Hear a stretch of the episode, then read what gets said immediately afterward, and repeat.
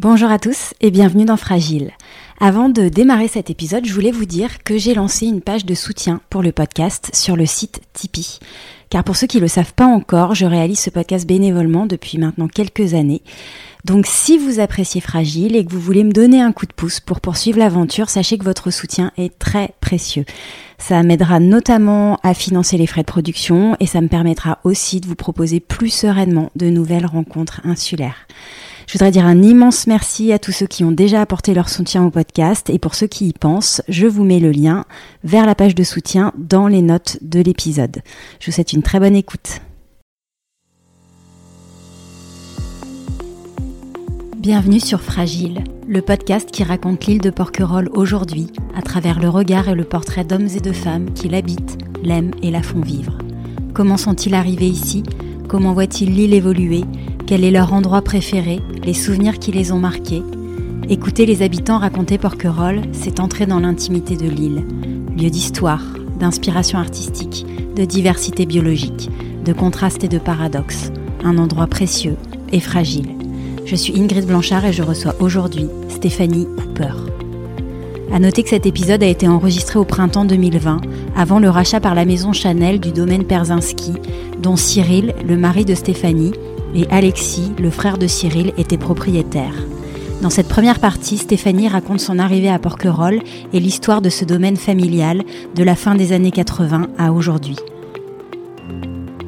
Bonjour Stéphanie, tu es arrivée sur l'île en 1988 à l'âge de 22 ans pour travailler une saison à la réception de l'hôtel-restaurant du Mal du Langoustier.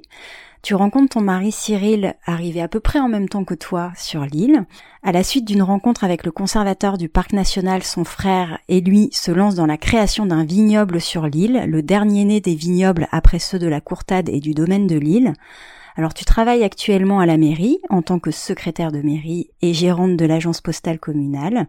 Tu es par ailleurs très investie dans la vie associative porquerolaise, euh, en tant notamment que responsable de la rédaction de Porquerolles Info, qui est le journal d'information de Lille, tenu par une petite équipe de bénévoles.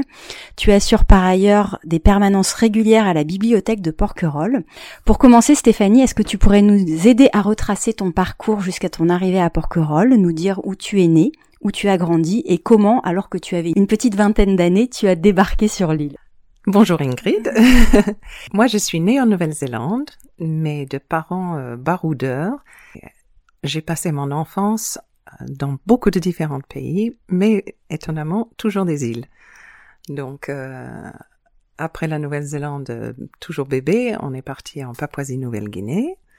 De là, on est revenu en Nouvelle-Zélande un an, puis on est parti à Hawaï, trois ans. Angleterre, quatre ans. Malaisie, sur l'île de Penang pendant deux ans. Et puis Hong Kong, quatre ans. Et puis on est revenu en Nouvelle-Zélande. Donc euh, voilà, je crois que ça fait, avec la France maintenant, ça fait à peu près sept pays. Et beaucoup de différentes cultures, beaucoup de de différents types d'écoles, parce que j'ai fait des écoles de, de langue anglaise toujours, mais britannique, américaine, euh, néo-zélandaise.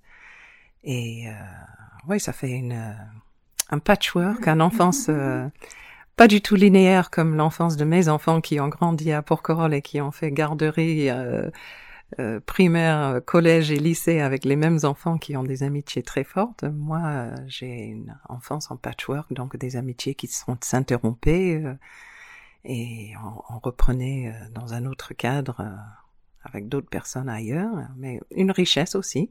Ce choix de Porquerolles, il était choisi? que, Pas par moi, mais par mon père parce qu'il travaillait à l'époque, il était ingénieur dans la construction et il travaillait avec euh, Henri Vidal, qui était le propriétaire de la Courtade et que tout le monde connaît pour l'architecture euh, de la Courtade, mais euh, qui était aussi l'inventeur d'un procédé en ingénierie de construction qui, qui est utilisé beaucoup pour les murs de soutènement.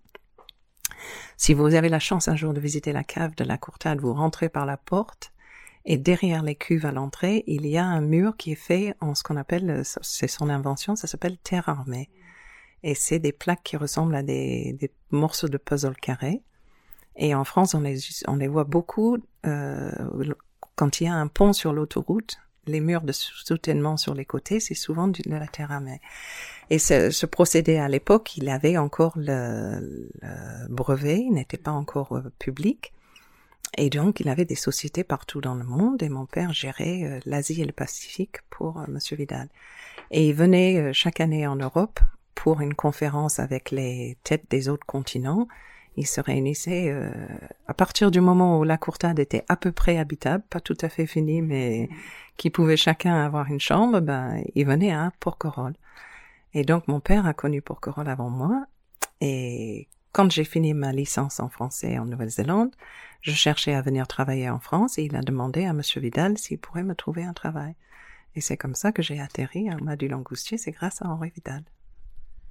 Ok, donc tu découvres Porquerolles, tu as une petite vingtaine d'années, tu fais une première saison euh, au Mas du Langoustier. Qu'est-ce qui t'a frappé en arrivant à Porquerolles? Est-ce que tu as des souvenirs de ton arrivée et de ce qui t'a surprise, étonnée, peut-être émerveillée, je sais pas alors mon arrivée, c'était avec le bateau taxi. Il y avait Véronique euh, Courtecuisse qui, euh, qui était enceinte de Joanne, qui a fêté ses 30 ans il y a quelque temps. Et ce qui m'a frappé, c'est qu'elle était pieds nus. Elle était toute petite, euh, avec son ventre de femme enceinte quand même. Et elle sautait sur le quai, elle maniait ce bateau toute seule. Et, et c'était très, très rigolo. Et ça, c'était mon arrivée à Porquerolles. Après Qu'est-ce qui m'a surpris? Peut-être le fait que c'était euh, aussi naturel, qu'il y avait autant de, forêts. Bon, la Nouvelle-Zélande, c'est comme ça aussi. Hein. Il y a à peine, ils sont pas encore arrivés à 5 millions d'habitants pour un pays qui fait la moitié de la France. Donc, c'est aussi des grands espaces, beaucoup de forêts. Mais euh, je n'imaginais pas la France comme ça tu fais une saison. Euh, j'imagine que tu travaillais quand même beaucoup, euh, voilà, dans le cadre de tes fonctions au Mas du Langoustier. T'avais peut-être pas l'occasion de, de traverser fréquemment. Donc c'était peut-être aussi cette coupure du continent. Si tu l'as vécu, euh, peut-être que le quotidien te prenait. Oui, c'était un peu un peu difficile de trouver parce que moi j'étais arrivée avec mon ma valise d'habits, mais j'ai voulu acheter par exemple un, un, lecteur de cassettes parce que j'avais amené des cassettes de musique. Je voulais une radio et un lecteur de cassettes et à Porquerolles ça n'existait pas.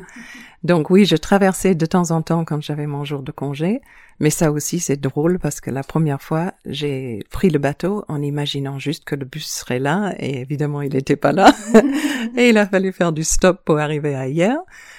Euh, j'étais avec un autre jeune qui travaillait au Madi Langoustier. On est arrivé en ville juste avant midi et tout fermé. Et moi, j'avais besoin d'aller à la banque, j'avais besoin. Et ouais, et cette coupure midi, entre midi et deux que tout ferme comme ça, mais nulle part ailleurs. tu logeais à l'époque au Madi Langoustier ou pas? Non, j'avais la chance, l'énorme chance que Monsieur Vidal ait accepté de me prêter un studio il était propriétaire de la Courtade et de deux autres très belles maisons à Porquerolles, mais aussi d'une petite maison sur le bord de la route euh, en allant au phare qui s'appelle le Bastidon. Et euh, il m'a prêté un studio dans cette maison et j'ai logé là pendant plusieurs mois.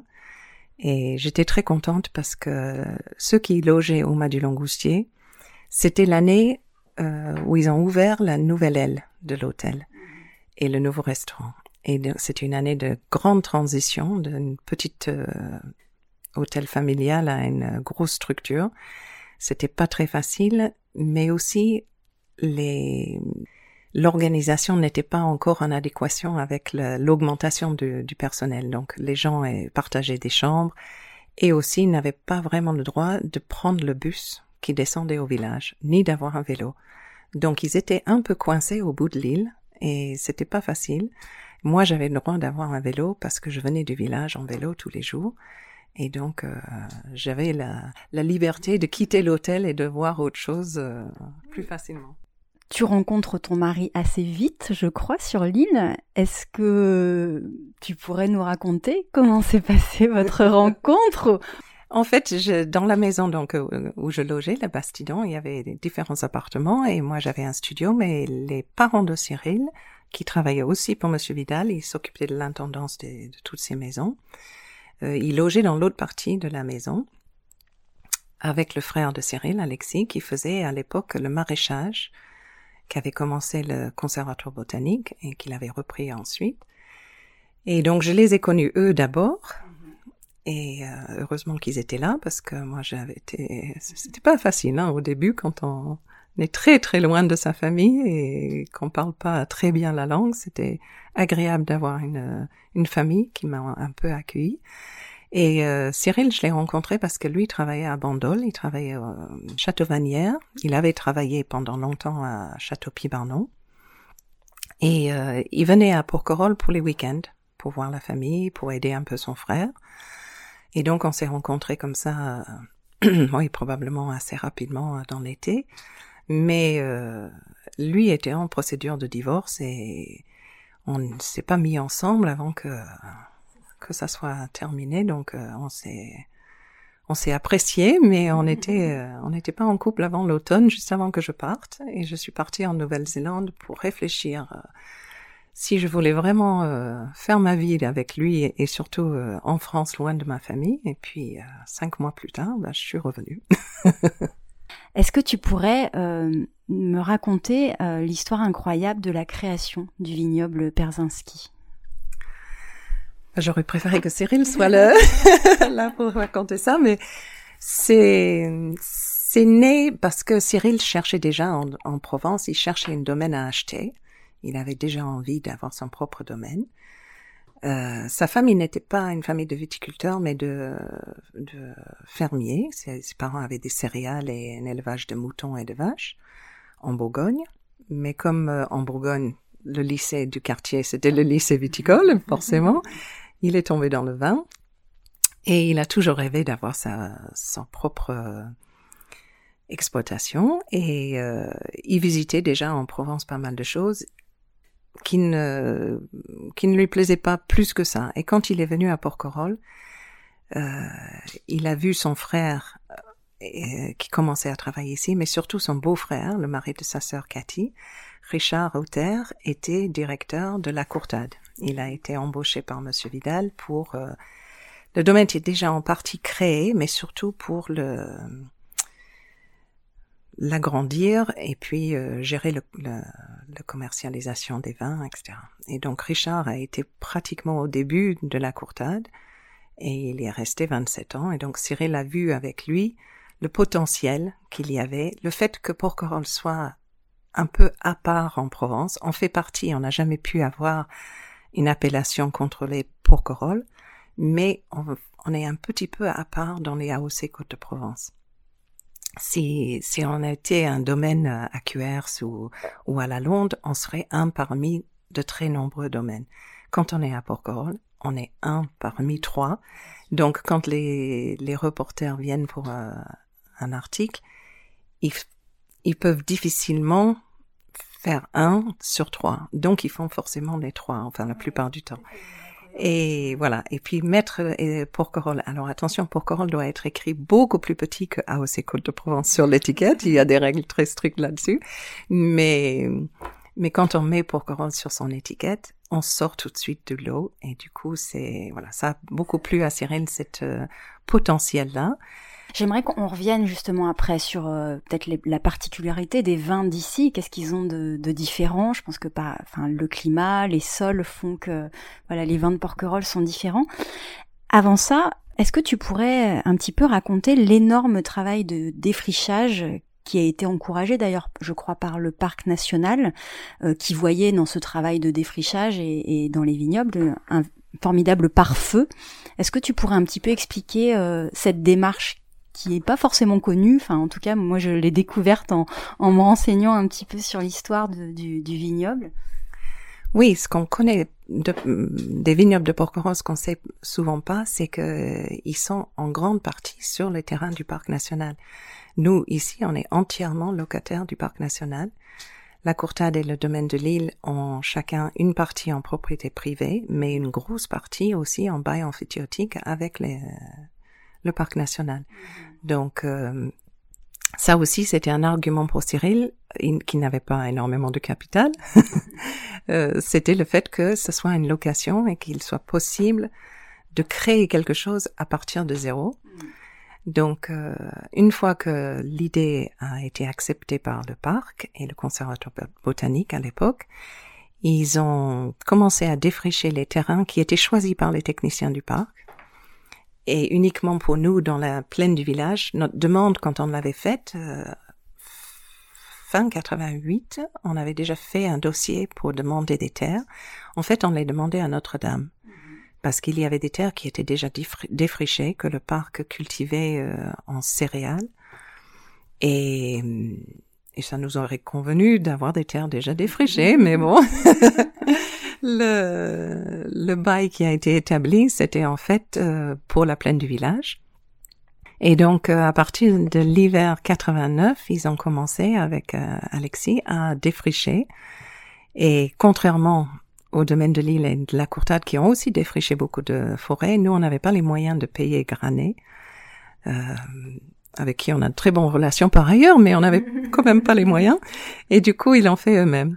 Et euh, je me souviens, on a acheté des, un bulldozer sur le continent qu'il a fallu amener à Porquerolles, qui passait, mais vraiment juste, juste sur le porteur. C'était pas le même bateau que maintenant, évidemment, mais on a frôlé les montants euh, à l'arrière, là où il y a le, je ne sais pas, la passerelle qui descend pour le débarquement.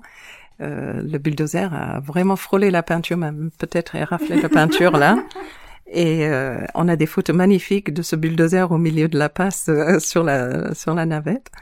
Et puis arrivé à Porquerolles, on avait rameuté tous les jeunes du village qui couraient euh, de l'arrière du bulldozer à l'avant, il roulait les pneus parce qu'on pouvait pas abîmer le macadam du port et qu'il fallait amener ce bulle dans les dans les terrains défrichés. Donc euh, tout ça sur des pneus euh, pour pas abîmer le sol. Et puis on a on sait comment on a commencé à, abattre les arbres. C'était des, des gros arbres, beaucoup beaucoup de pins, un peu de chêne, de la bruyère, de l'arbousier. mais il fallait mettre tout ça par terre et le brûler. Et ça a été à la fois compliqué euh, dans la gestion de de la défriche, mais aussi dans la gestion du village parce qu'il y a beaucoup de gens qui étaient contre. Qu'est-ce que vous faites? Vous défigurez le paysage? C'était mon coin à champignons. Donc euh... quand on touche à un petit ah bout de terre, c'est sacré. Mais vous aviez euh, vous aviez le soutien du parc à l'époque. Oui, oui, oui, bien sûr, parce que parce que eux, ils avaient choisi les parcelles pour créer un pare-feu. Et c'est la même chose à la Courtade et au domaine de l'île. On essaye de couper l'île dans le dans le sens nord-sud pour faire des pare-feux et, et imaginez que s'il y a un départ de feu dans un coin, il va être arrêté par les vignes et les cultures avant de passer le, la prochaine, euh, dans la prochaine plaine. Est-ce que tu peux expliquer en quoi une, une vigne fait par feu en fait? Enfin, C'est une question de béotienne que je te pose. Bah alors c'est très simple, il suffit d'aller à la Londe et de regarder ce qui a brûlé lors du dernier feu euh, récent, là, il y a deux ans. Oui, c'était pas l'été dernier, c'était l'été d'avant. Euh, à la Londe, ça s'est arrêté grâce aux vignes. Et bon, ça brûle les premiers rangées mais la vigne, elle est, elle est gorgée de, d'eau, de sève, et elle ne brûle pas aussi facilement que les arbres.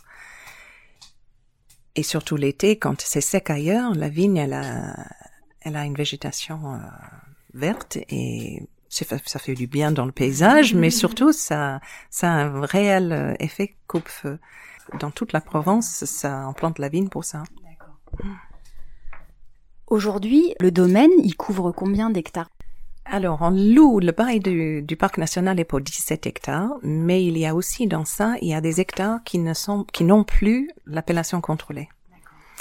Et du coup, on ne les a pas plantés parce que il n'y a pas vraiment d'intérêt. Les coûts de production ici sont très élevés. Ça n'était pas intéressant pour nous de faire du vin de table ou du vin de pays. Donc, on a planté que les parcelles qui étaient en, en AOC. Aujourd'hui, on est à 10 hectares. Je crois que c'est 10,5 hectares. Enfin, voilà. Vous en avez défriché combien? Tu as une idée? Euh, Là-dessus, il y en avait euh, peut-être euh, 6-7 qui étaient à défricher, 7-8 même peut-être.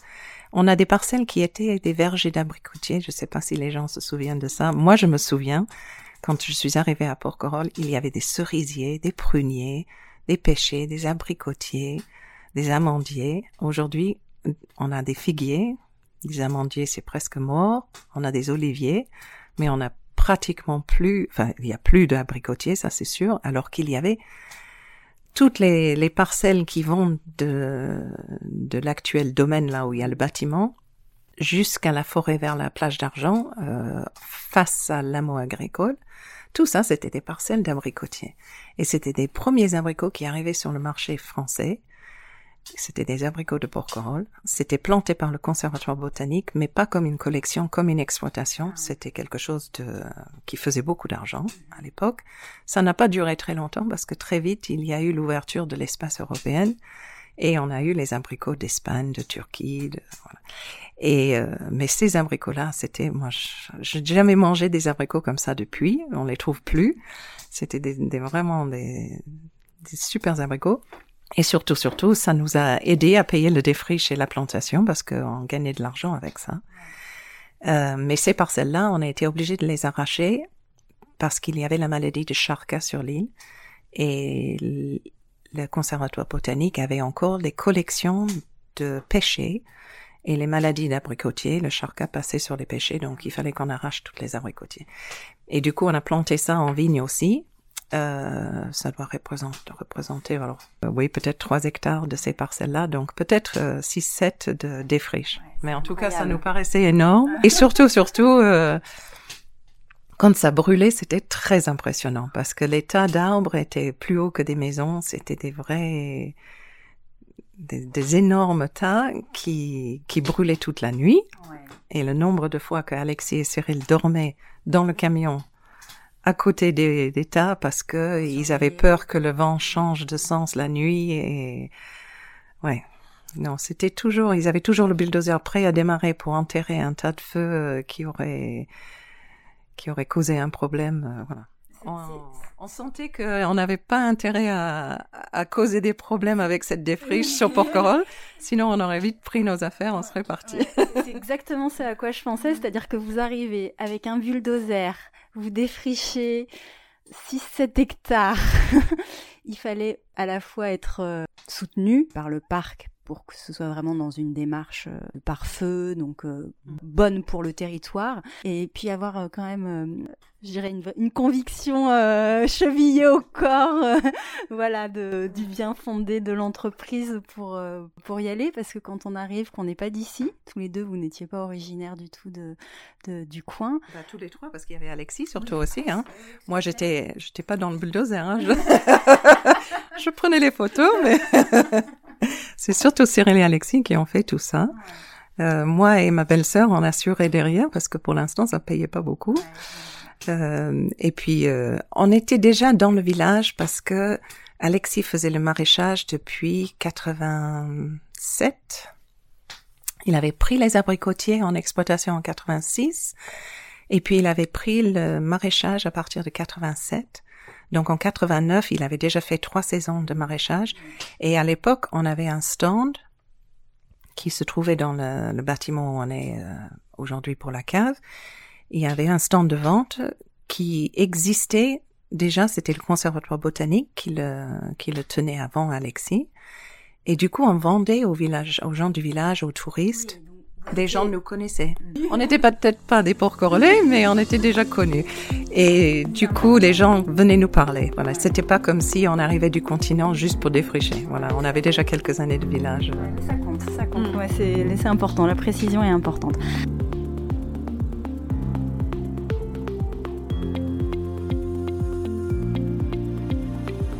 Alors vous défrichez, ça vous prend combien de temps et, quelle est l'année de la première récolte Ça a pris l'hiver parce qu'évidemment on ne peut pas le faire l'été, hein, brûler des tas comme ça. Donc ça a pris l'hiver 89 et puis après on peut pas planter même si on a 10 hectares, on pouvait pas à l'époque et je pense que c'est toujours pareil aujourd'hui, on peut pas planter d'un coup. On doit acheter d'abord les droits de plantation à un autre exploitant qui a arraché de la vigne parce que le, marché européen, à l'époque on parlait du lac de vin en Europe, euh, il fallait pas qu'il y ait une surproduction. Donc il fallait que la quantité de vignes plantées en France reste à peu près stable et on achetait les droits de plantation à quelqu'un qui avait arraché de la vigne.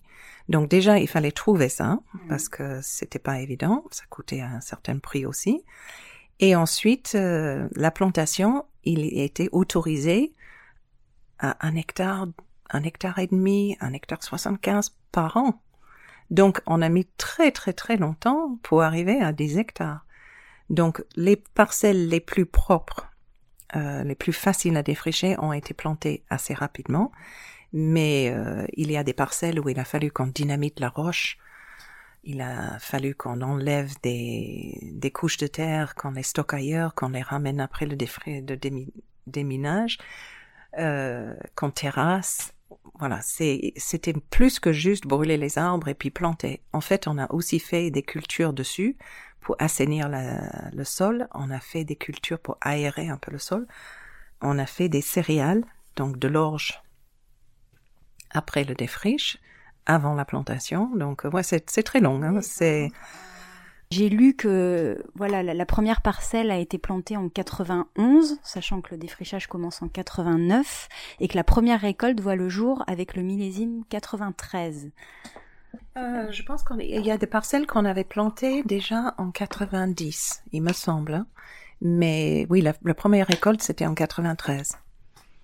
Ouais. Et donc ça, pour, pour une première récolte, même qu'on n'avait pas beaucoup de vin, puisque c'était des très jeunes vignes, parce qu'il y en avait pas beaucoup, on n'avait pas encore planté beaucoup. On avait peut-être pour la première récolte euh, une, une hectare, deux hectares, et euh, il fallait quand même tout le matériel dans la cave. Donc il fallait le pressoir, le, fouloir, euh, toutes les pompes, etc., les cuves. Donc gros investissement, euh, même si le, la première compte était petite. Ouais. Je me souviens, je sais pas comment on, on parle en quoi, en, en, en, litres, en hectolitres, en nombre de bouteilles. Tu te souviens un petit peu de... Non, alors là, ça, ça, on revient à mes problèmes avec les chiffres, non? Je n'arrive pas à me souvenir de, de, choses comme ça. Cyril il aurait tout ça au bout des doigts, mais moi, je me souviens pas de, de choses comme ça. Je me souviens de qu'on a fait une repas de vendange et que c'était de la daube. je me souviens que toute la famille et les amis sont venus, que c'était une vraie fête cette première récolte. Et encore, on n'a pas foulé le raisin au pied. J'aurais bien aimé qu'on fasse ça, mais non, c'était trop précieux. On n'en avait pas assez. On a tout pressé. Euh, euh, de façon moderne. et, et comment a été accueilli le vin sur l'île? Ah, ça c'est une bonne question. Euh... Comme on a commencé avec très peu, vraiment petit à petit, et qu'on est arrivé en vitesse de croisière au bout de plusieurs années, euh, je pense que c'est allé très doucement. Oui, les, restaurants, on connaissait tous les restaurateurs parce qu'on les livrait déjà avec le maraîchage. On vendait des fruits et légumes au restaurant, donc on avait déjà, les, les restaurateurs avaient suivi la progression. Voilà quand on a commencé le vin, c'était d'ailleurs inscrit dans le bail, quand on a eu du vin à vendre, on a arrêté le maraîchage parce que c'était très consommatrice en eau. Des cultures maraîchères, euh, ça consomme de l'eau, alors que la vigne, on ne l'arrose pas du tout. Elle consomme pas du tout, elle consomme de l'eau, mais qu'elle elle va puiser elle-même dans la nappe phréatique. Et c'est pas comme le, le, maraîchage où il y a une déperdition de l'eau en surface. Du coup, le parc nous avait euh, euh, obligé dans le bail à arrêter le maraîchage. Euh, donc, euh, on a fait la transition avec les restaurateurs de, des courgettes aux, aux bouteilles, euh, mais, tu, tu te souviens pas de, de l'accueil.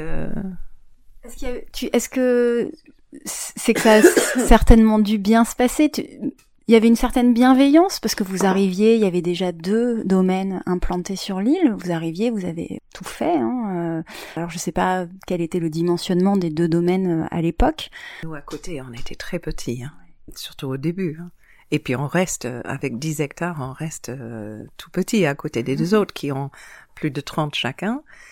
Euh, on a été très bien accueillis forcément par la courtade par nos relations avec Monsieur Vidal, mais surtout parce que le beau-frère de Cyril et Alexis était le directeur de la courtade. Donc, on avait de très bonnes relations avec lui, forcément, avec Sébastien aussi. Je pense que le fait de faire, de, de, voir arriver un troisième quand on est deux, ça donne aussi un peu de dynamique. Euh, ça fait aussi un peu plus parlé de porquerolles peut-être, surtout c'était le cas quand la courtade a vraiment commencé sa commercialisation. Richard a amené énormément de journalistes, donc Sébastien et nous après, on s'est un peu accroché au wagon euh, nous, on était des wagons. On s'est accroché aux locomotives de la courtade. Ça apportait une bonne émulation, c'est ça? Oui, c'est vrai qu'on est concurrents, concurrents, mais on est surtout confrères. On a souvent partagé des, des moyens, des matériaux, des... Et je pense qu'avec le village, oui, il y avait de la bienveillance, surtout de la part, en plus, Cyril dit ça souvent, de la part des anciens, qui ont eux-mêmes travaillé la vigne dans leur jeunesse, soit avec Fournier, soit avec les Richer à la suite. Mais ils étaient très intéressés, très encourageants, ils venaient voir. Euh. Vous étiez tout jeune, enfin j'imagine qu'il y avait une une envie certainement qu'on ne pouvait pas réfréner. Enfin, j'ai l'impression quand vous me racontez ça, c'est ça, ça, ressemble un peu à une épopée quand même. Oh oui, c'était une, aventure parce que parce que c'était ouais, c'était toute notre énergie allait là-dedans.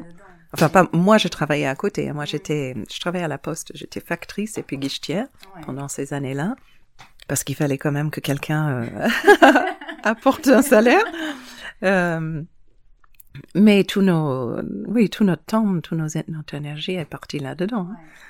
Et c'est toute notre vie euh, de couple, parce que on est ensemble depuis plus de 30 ans, mais on est ensemble à Porquerolles depuis plus de 30 ans et avec ce domaine on n'a pas, enfin moi j'ai travaillé partout ailleurs, mais ça a surtout été notre vie, euh, le plus important de notre vie avant l'arrivée des enfants et même après, hein, les enfants peuvent vous le dire, le, domaine passait souvent en premier. Ouais.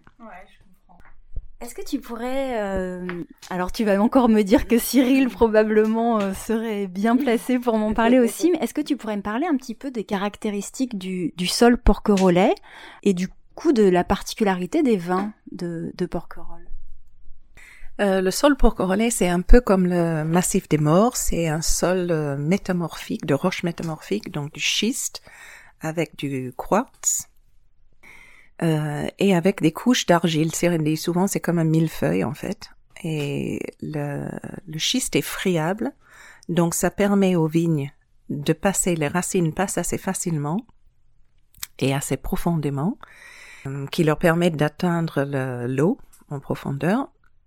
On a vraiment, même avec les années de sécheresse ici, on n'a pas eu de stress hydrique sur les vignes parce qu'elles atteignent tous assez facilement l'eau. Et il y a de l'eau en sous-sol, même si elle commence à être un peu salée. Euh, voilà.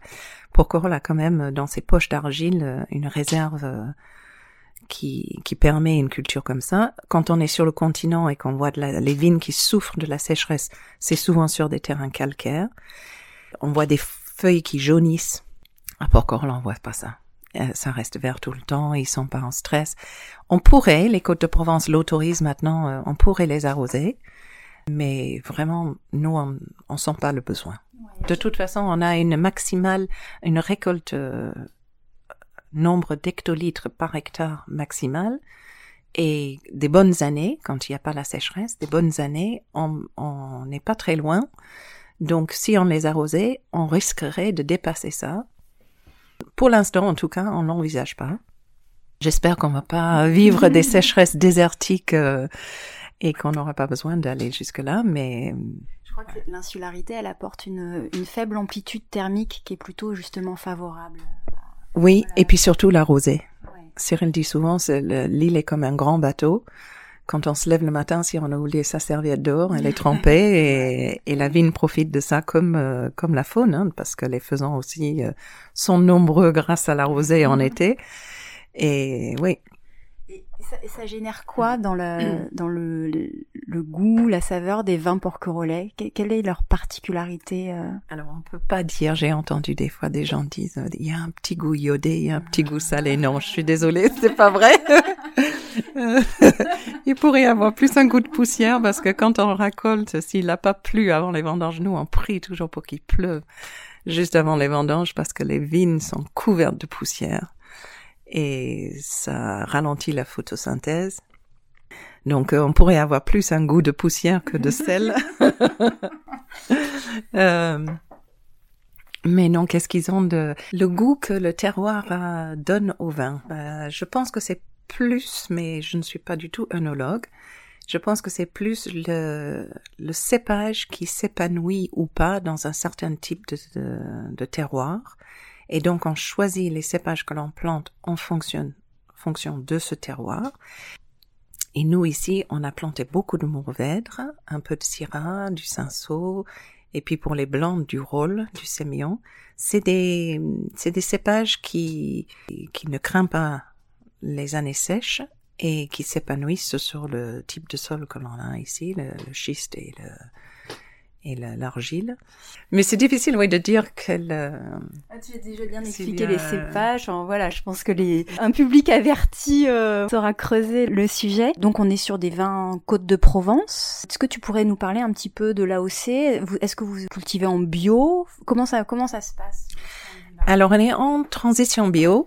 On n'a pas fait aussi rapidement que la courtade et le domaine de l'île de transition au bio parce que on a un porquerolles, un insecte qui prolifère dans la bruyère, qui s'appelle la cicadelle de la gruyure. C'est un insecte qui, qui est très présent, qui fait beaucoup de dégâts dans le raisin et qui euh, pond ses œufs et qui qui utilise la bruyère arborescente dont il y a beaucoup à Porquerolles. Nous, on a des petites parcelles qui sont tous très proches de la forêt et on avait beaucoup, une pression beaucoup de cet euh, insecte. Les plaines à la comme la courtade, où il y a la forêt est plus loin, ils avaient moins de pression, euh, moins d'attaque de cet insecte.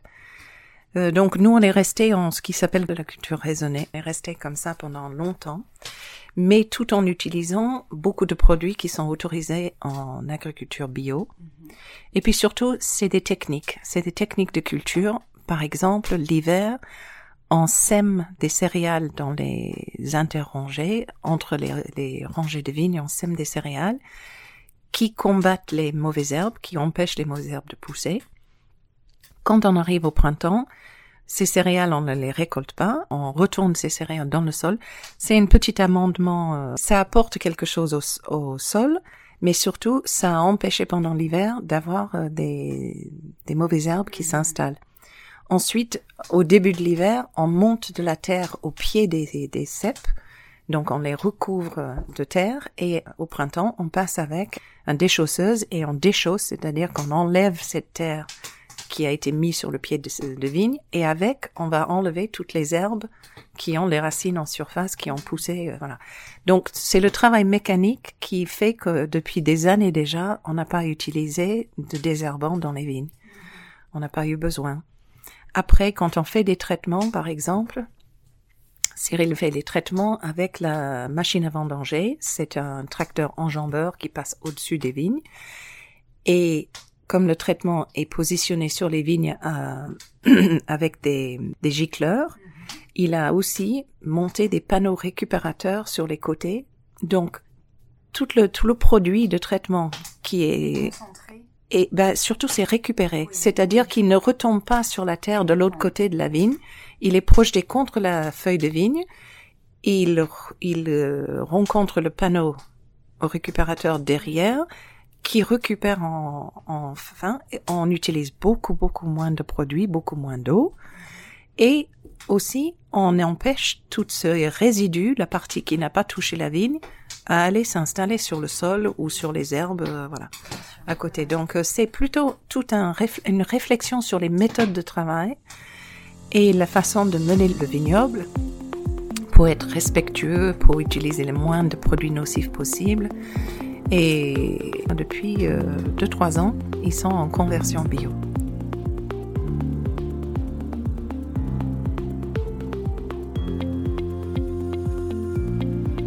Est-ce que tu pourrais peut-être juste rapidement euh, expliquer comment se déroule une, saison? En partant du cycle de la vigne, du coup, euh, ça commence euh, à peu près maintenant. Oui, mars, avril, la vigne commence à, à débourrer. Le travail en ce moment, c'est donc de déchausser, ouvrir les vignes, retourner tous ces céréales qui ont été plantées dans la terre. Après, ça consiste en choisissant les pousses que l'on va garder et éliminant tous ceux que l'on veut pas parce que ça va pomper du sève pour rien, voilà. Donc on choisit ce qu'on, bah, normalement à la taille on a déjà choisi, mhm. mais on enlève les, les pampres qui peuvent euh, pousser au pied de la vigne. Il y a un terme technique qui m'échappe, mais ça va revenir. Et ensuite, euh, bah, c'est attaché parce que une fois que la vigne pousse, c'est une vigne. Elle pousse comme une liane et elle pousse très vite et au printemps avec des beaux jours. Donc euh, il faut il faut attacher les sarments parce qu'avec le vent qu'on a ici, ça peut euh, ça peut vite casser et on perdra voilà. Donc on les attache au fil parce que tout est pas lissé. On a fait le choix, nous, on n'a pas fait de gobelet du tout. C'est l'autre façon de tailler la vigne, mais nous, on a fait tout sur palissage. Donc, c'est un maximum d'ensoleillement. Le vigne est étalé sur le palissage pour recevoir le plus de soleil possible. Et on l'attache pour pas que qu'il se casse avec le vent. Et puis après, euh, il y a les traitements. Bon, les années où il y a du vent, c'est vraiment l'allié le plus le plus intéressant du viticulteur provençal, c'est le Mistral, parce qu'il pleut les maladies viennent par la pluie, souvent parce qu'il y a des spores dans le sol qui sont projetés à partir des gouttelettes de pluie sur la vigne. Il y a de l'odium, il y a du mildiou, tout ça, ça vient à cause de l'humidité. Et ici, quand il a plu, il y a toujours une renverse au mistral et ça sèche. Donc, très souvent, on n'a pas eu besoin de traiter. Et on a des, des copains dans des coins comme la Bourgogne ou, à Bordeaux. Quand nous, on a fait euh, trois, quatre traitements, ils en ont déjà fait 18. Euh, voilà, c'est... donc le, Mistral est un vrai allié. Euh, c'est un vrai allié. Et c'est aussi une des, des choses pourquoi on est resté très longtemps en agriculture raisonnée. C'est parce que on avait la possibilité de faire un traitement curatif euh, en agriculture bio, on ne peut faire que de la prévention. On fait toujours des traitements préventifs. Donc, si on voit qu'il va pleuvoir, on est obligé d'aller traiter pour combattre les maladies qui pourraient arriver avec la pluie. Avec l'agriculture la, raisonnée, on peut se dire, bon, ça n'a pas l'air d'être une grosse pluie, on va voir s'il y a du mistral derrière, voilà. Et puis, si on voit qu'on a chopé une maladie, on peut le traiter. Mais en bio, on peut pas. Donc, il y a du bon dans le dans le bio forcément il y a du bon. Encore que je me demande parce que ce que vont faire les générations futures parce que beaucoup des produits de traitement sont à base de cuivre. Le cuivre ne se dissout pas dans le sol il reste. Et quand les sols seront engorgés de cuivre qu'est-ce qu'on va faire ensuite? Il va falloir trouver autre chose. On pensait toujours que les, les produits de chimie de synthèse que c'était la, la panacée. Et puis on s'est rendu compte que non finalement ce n'est pas ça le l'idéal euh, pour l'agriculture biologique. Mais voilà, il y a du, il y a du bon dans tout et il faut savoir euh, jauger et voilà. Alors on en était sur le, le cycle, le, cycle. donc, donc le cycle de la vigne. Euh, après, à part les traitements, l'été c'est surtout euh, c'est surtout attacher les vignes et, et enlever toutes les pousses que l'on veut pas.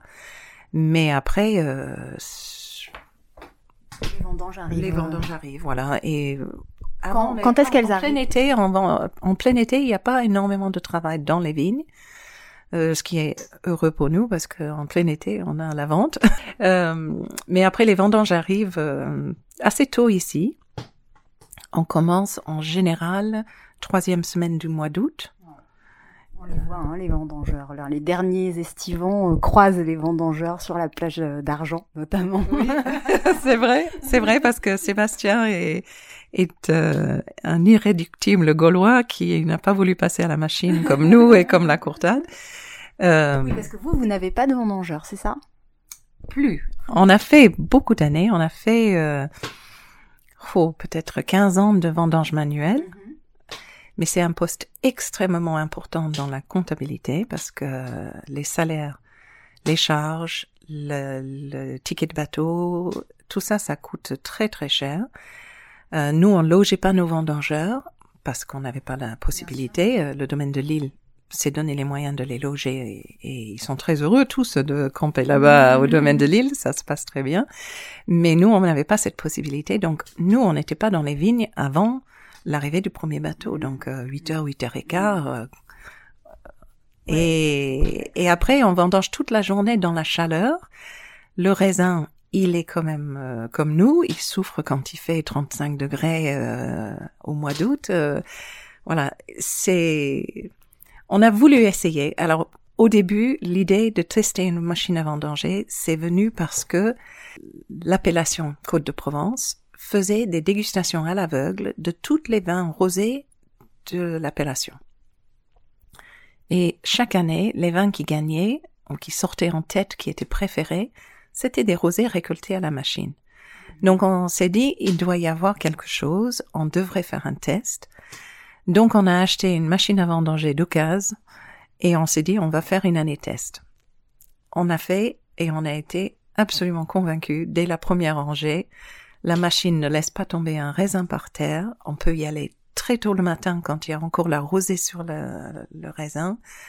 Le raisin arrive en cave frais, pas à 35 degrés, mais à, à 27.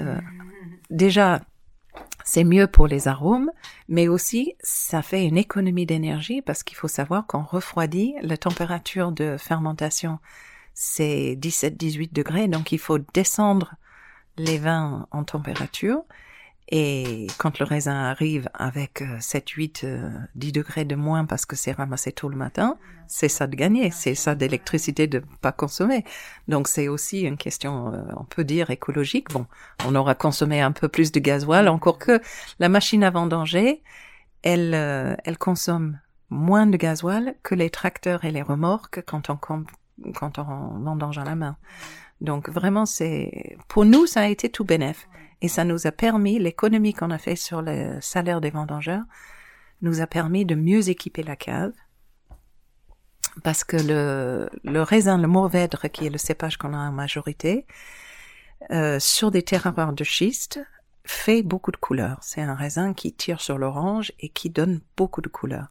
Quand on le ramasse à la main, on, on le met dans les caisses, il macère dans sa, dans sa peau euh, et, et, la couleur migre les vins de plus en plus, les gens veulent des vins très clairs, des vins très légers, euh, pâles, qu'on ne sait pas si c'est du rosé ou du blanc dans le verre.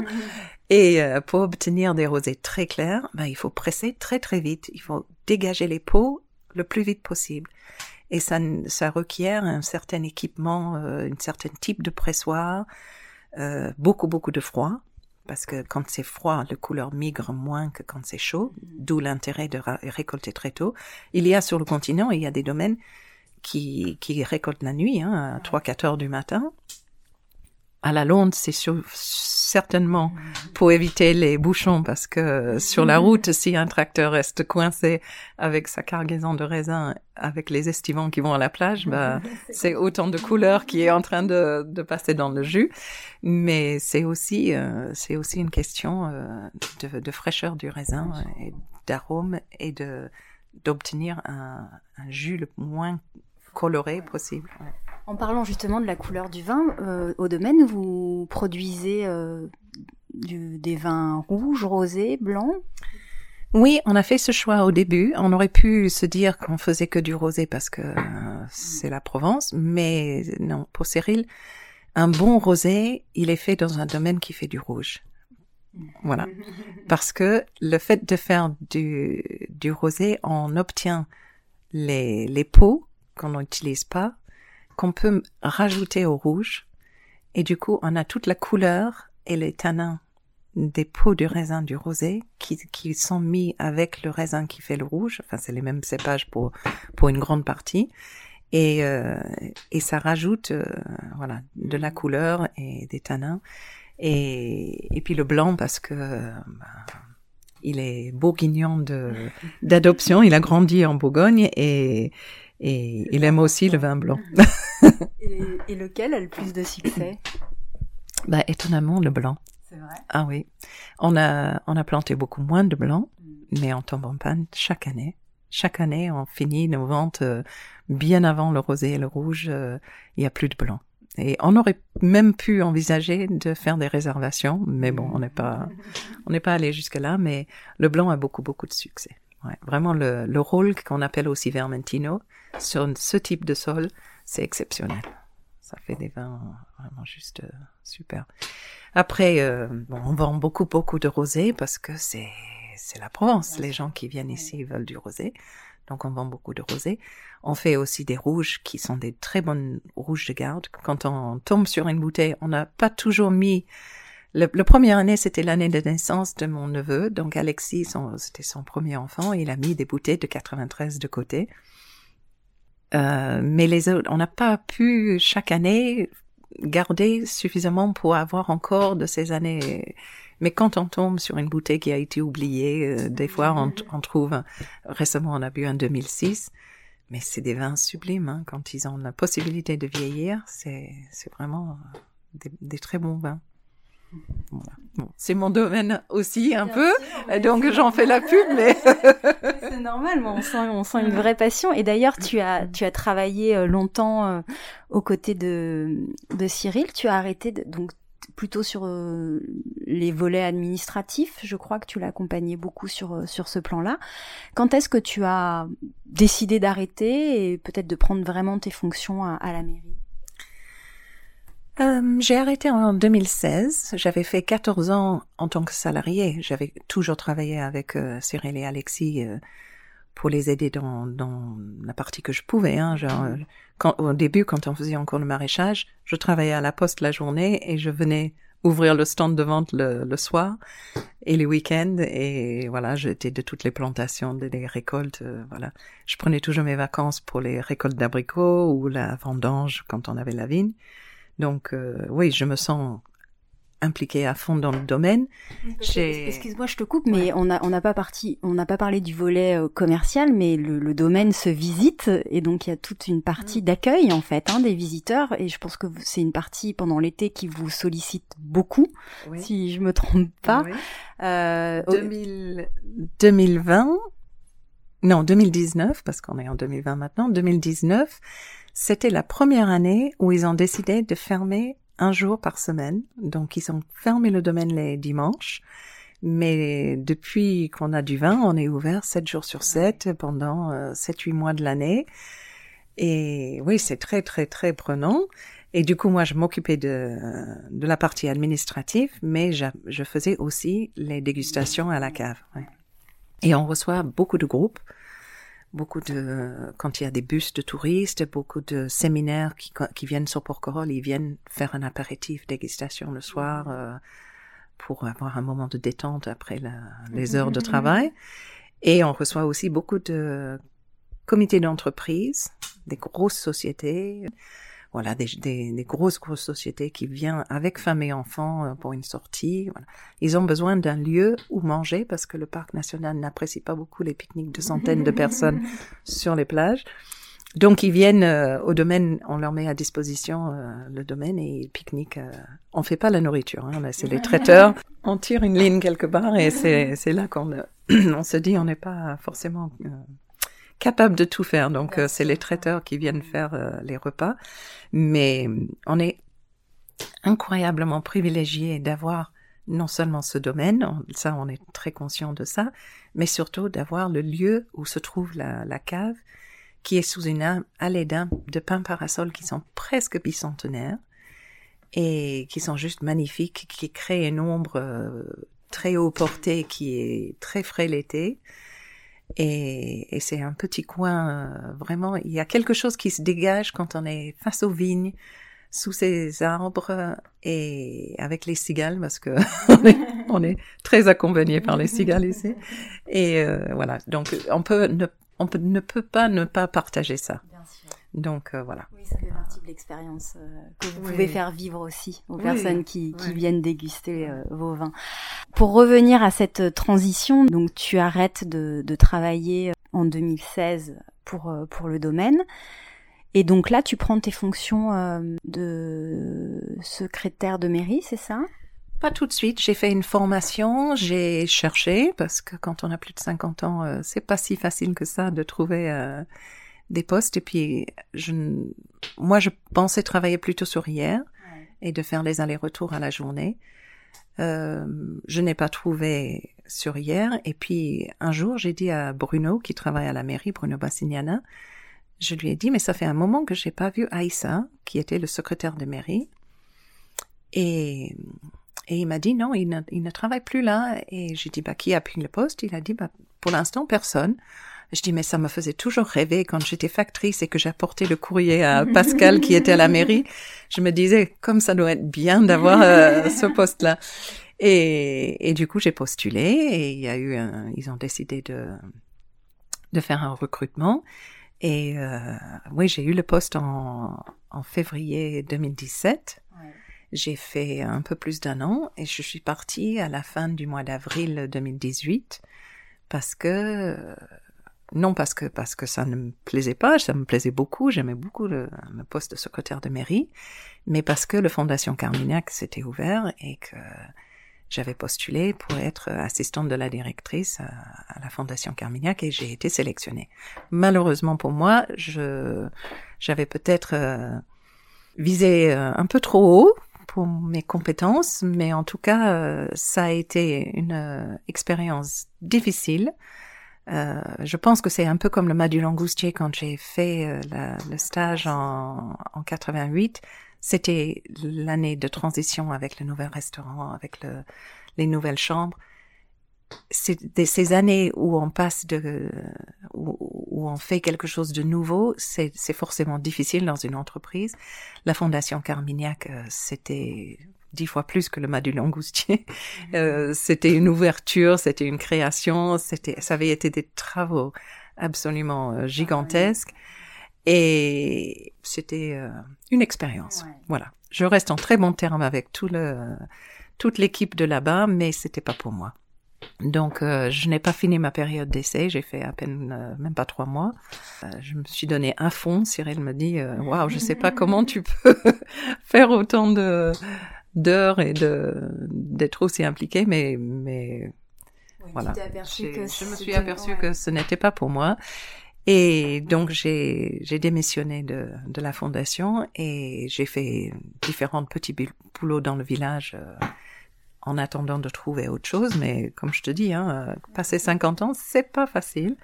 On a beau avoir un bagage et de l'expérience, c'est c'est un frein. Je sais pas pourquoi, parce qu'une femme de 50 ans qui a élevé ses enfants, est beaucoup plus disponible qu'une femme de 30 ans qui, qui est en plein qui est en plein vie familiale euh, voilà. Mais euh, mais les employeurs euh, ont un sorte de de frein par rapport à ça. Pourtant le salaire est pareil hein, on sait pas on paye pas quelqu'un de 50 ans forcément plus cher en tout cas pas dans les postes que moi j'occupe mais euh, mais... que ça bouge un peu voilà du coup je suis restée à faire des, des, petits trucs, mais qui, qui étaient très sympas. Hein. J'ai bien apprécié tout ce que j'ai fait, mais mais il fallait quand même que je retrouve un, un vrai poste. Et justement, à ce moment-là, euh, ils ont fermé la poste à Porquerolles. Ils ont transféré le, les fonctions. Un, un, vrai sujet, hein. Oui. Parce que là, tu passes un peu vite, mais la fermeture de la poste. Euh... Oui, c'est une, euh, oui, c'est quelque part une sorte de blessure pour Porquerolles. On espère que ça sera le seul, qu'on ne va pas voir la garderie et l'école suivre, mais oui, c'est quand on ferme un service public, c'est c'est une amputation. Alors je, je comprends parce que moi j'ai j'ai quand même travaillé à la poste pendant euh, quelques années, hein, parce que j'étais mhm. factrice au moins deux trois ans. Après j'étais au guichet pendant cinq six ans, donc j'ai fait des années à la poste.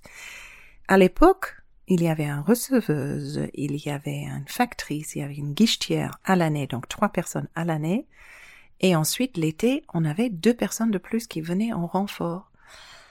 Aujourd'hui, euh, bon, la poste est fermée aujourd'hui, mais même quand elle était ouverte, il y avait la factrice et il y avait Cathy au guichet, mais elle ne faisait plus un plein temps. Elle partait hier, l'hiver, elle partait faire euh, deux jours par semaine hier. Et euh, l'été, elle ne faisait que 80% d'un plein temps. Donc, euh, c'est le, le, changement de société, c'est l'internet, c'est les emails, c'est voilà, on n'écrit plus de la même façon. La, la factrice garde son, son niveau de d'activité parce qu'il y a les colis, parce qu'elle peut avoir euh, presque 100 colis dans la journée à distribuer, mais elle n'a plus beaucoup de courriers.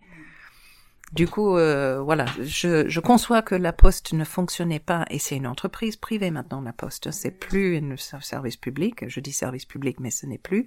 C'est une entreprise qui a des mêmes considérations que toutes les entreprises. Il faut que ça soit rentable. Et donc se crée cette agence postale communale. Mhm. euh, donc elle est récente. Elle, elle date de, de janvier 2019.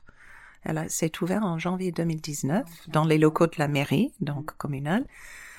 Euh, et donc la personne qui m'avait remplacée, c'est Fanny Albanaise. Et elle a fait la transition qui n'était pas facile, je pense, de d'être que secrétaire de mairie à être secrétaire de mairie et gestionnaire de la poste. Euh, mais elle aimait le travail, mais elle avait en même temps fait un, des diplômes de agriculture et elle souhaitait vraiment être dehors. Elle n'avait pas vraiment envisagé venir à Porquerolles et s'enfermer dans un bureau. Donc elle a souhaité changer et trouver un poste plus en extérieur.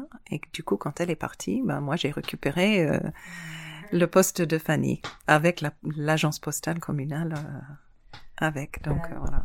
Où tu travailles maintenant depuis, mm. euh, enfin depuis, le, mois de depuis, depuis le mois de mai, donc c'est assez récent. Mm. À, côté de ton, donc, ton activité professionnelle, tu t'investis beaucoup dans la vie euh, porquerolnaise. Tu es à la rédaction euh, du Porquerolles Info, la petite gazette de Porquerolles. On est très fiers de ça. voilà, on est on est très fiers de ça parce que en fait c'est parti d'une réunion du CIL où ils avaient créé plein de différents pôles et ils ont demandé aux gens de s'inscrire dans les différents pôles pour avoir un peu plus de participation du village. Malheureusement, ça a fait un peu pchit parce que pas beaucoup de gens se sont inscrits. Et moi, je m'étais inscrit pour le pôle communication. J'avais très envie de reprendre un, service qui existait euh, à l'époque, il y a 20 euh, ans maintenant. C'est un service de de mails par le bureau d'information, qui à l'époque n'était pas l'office de tourisme, c'était pas municipal, c'était une association. Et le, on appelait ça le BIP, le, bureau d'information pour Coronet. Ils envoyaient des mails avec euh, des, actualités. mais pas tellement des, actualités, mais plutôt ce qui allait venir, les dates. L'agenda. Voilà, l'agenda, euh, les informations. N'oubliez pas ceci, pensez à ça, euh, participez à ça. Et euh, avec la collaboration de l'institutrice euh, Catherine Creusevent, la directrice de l'école primaire, elle, elle faisait les, la mise en page et tout ça, et le, bureau d'information l'envoyait, et c'était vraiment bien. C'était pour moi, c'était le tout début de, de l'email. J'avais mon premier ordinateur euh, à, la maison, et je, voilà, je, je, je trouvais ça vraiment super.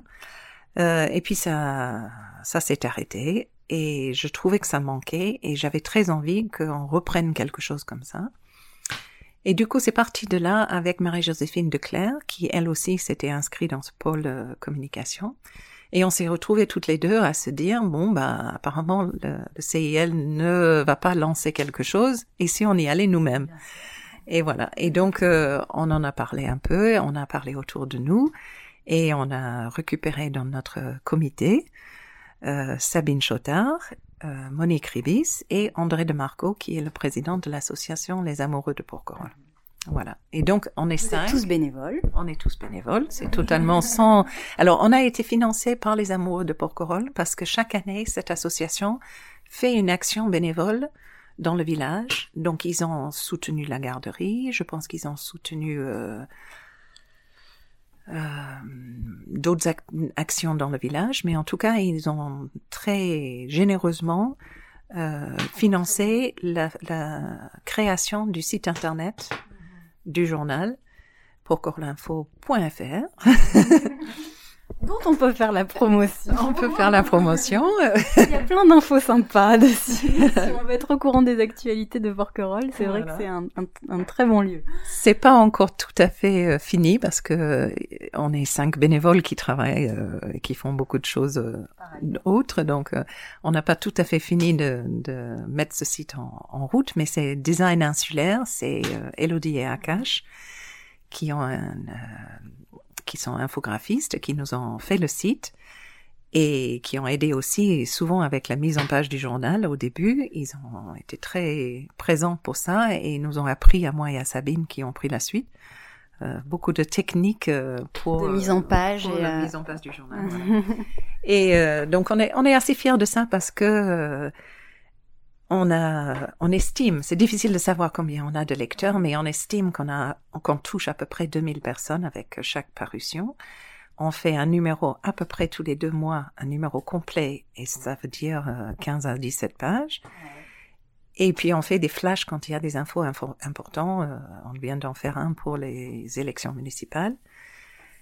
Voilà, donc euh, c'est un réel service, je trouve, pour les gens, non seulement à Porquerolles, peut-être même moins pour ceux qui sont à Porquerolles parce que ils ont l'affichage, ils ont Facebook, ils ont le bouche à oreille, ils ont le mur de la boulangerie. Voilà, autant de moyens de communication locale, mais euh, même les discussions sur la place du village. Voilà, à la sortie de l'école, dans le bateau. Euh, mais euh... non. Et du coup, pour les plutôt pour les personnes qui bah, pour les, résidents secondaires, secondaires, pour les touristes réguliers, les gens qui viennent euh, à chaque vacances.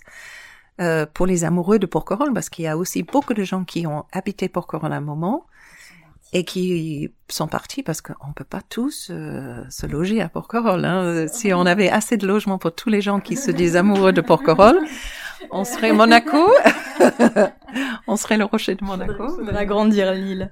Tu assures également des permanences pour euh, pour la bibliothèque. Ça, c'est un choix euh, personnel T'as un goût particulier pour la lecture, une volonté de transmettre quelque chose Oui, là on est, je suis devant ta bibliothèque, donc. Euh, mais comme les comme les personnes qui nous écoutent n'ont pas l'image, voilà, cet engagement en plus pour lire à Porquerolles, il traduit euh, quelque chose pour toi d'important. Oui, lire à Porquerolles existe depuis que Catherine Creusefond et Monique Ribis l'ont créé, euh, et Michel Ribis aussi. Euh, ça remonte, hein je dirais peut-être 96 ou 17, donc euh, ça fait des années. Elles ont énormément d'énergie, elles ont fait des fêtes de livres fantastiques à Porquerolles avec des auteurs très intéressants. Euh, ça a été vraiment une période. Euh, je regrette que ça soit fini, mais en même temps, il faut un temps pour tout et c'était énormément d'énergie. Donc moi, je, je, fais partie de l'association depuis le début. Je participais aux fêtes de livres mais euh, avec beaucoup moins de temps euh, investi que elle. Et euh, après, l'association s'est mis un petit peu en retrait, un petit peu en veille. Et puis la médiathèque d'hier, il y a, il y a toujours eu une bibliothèque à Port-Corona. Moi, quand je suis arrivée, c'était dans un sorte de cabane qui se trouvait au petit pont de la, du chemin du Langoustier, à la sortie du village.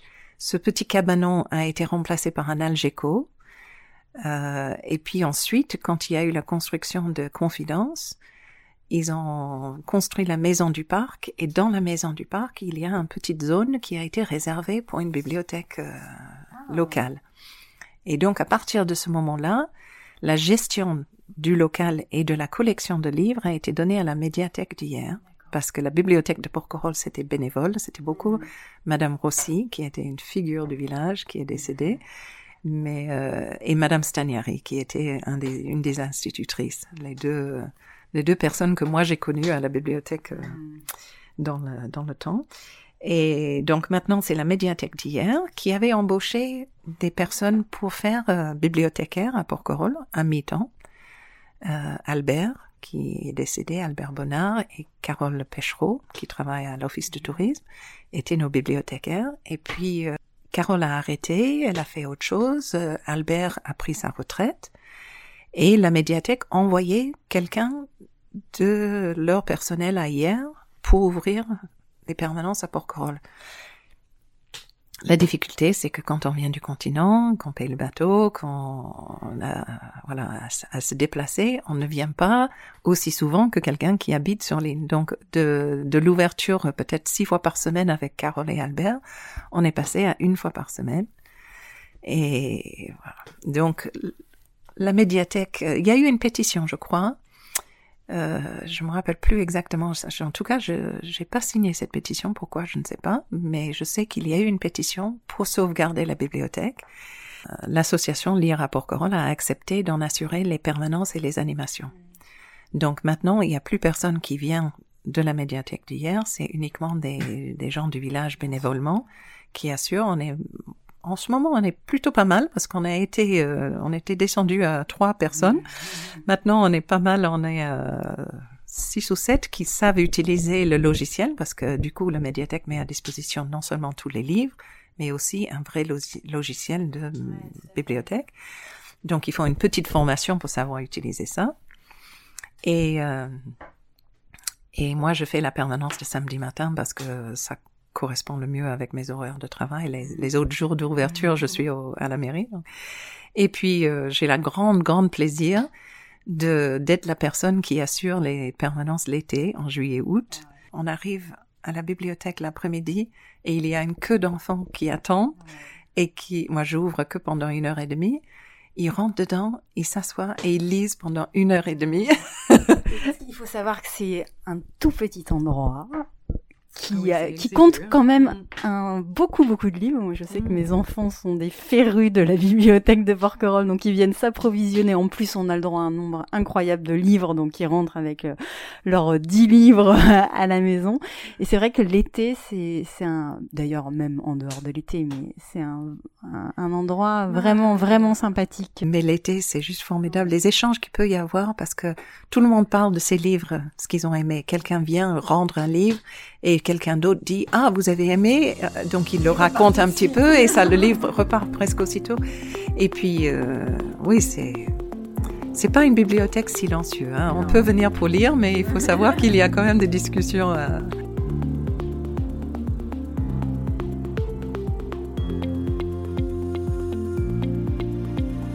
Alors j'aimerais maintenant Stéphanie qu'on parle un petit peu plus de ton rapport euh, à Porquerolles. Alors Porquerolles au fil des saisons, pour toi quelle est la, saison que tu préfères sur l'île? C'est le printemps. J'adore le, vert qu'il y a au printemps, qui n'est pas encore couvert de poussière par le par la sécheresse de l'été, mais surtout ça.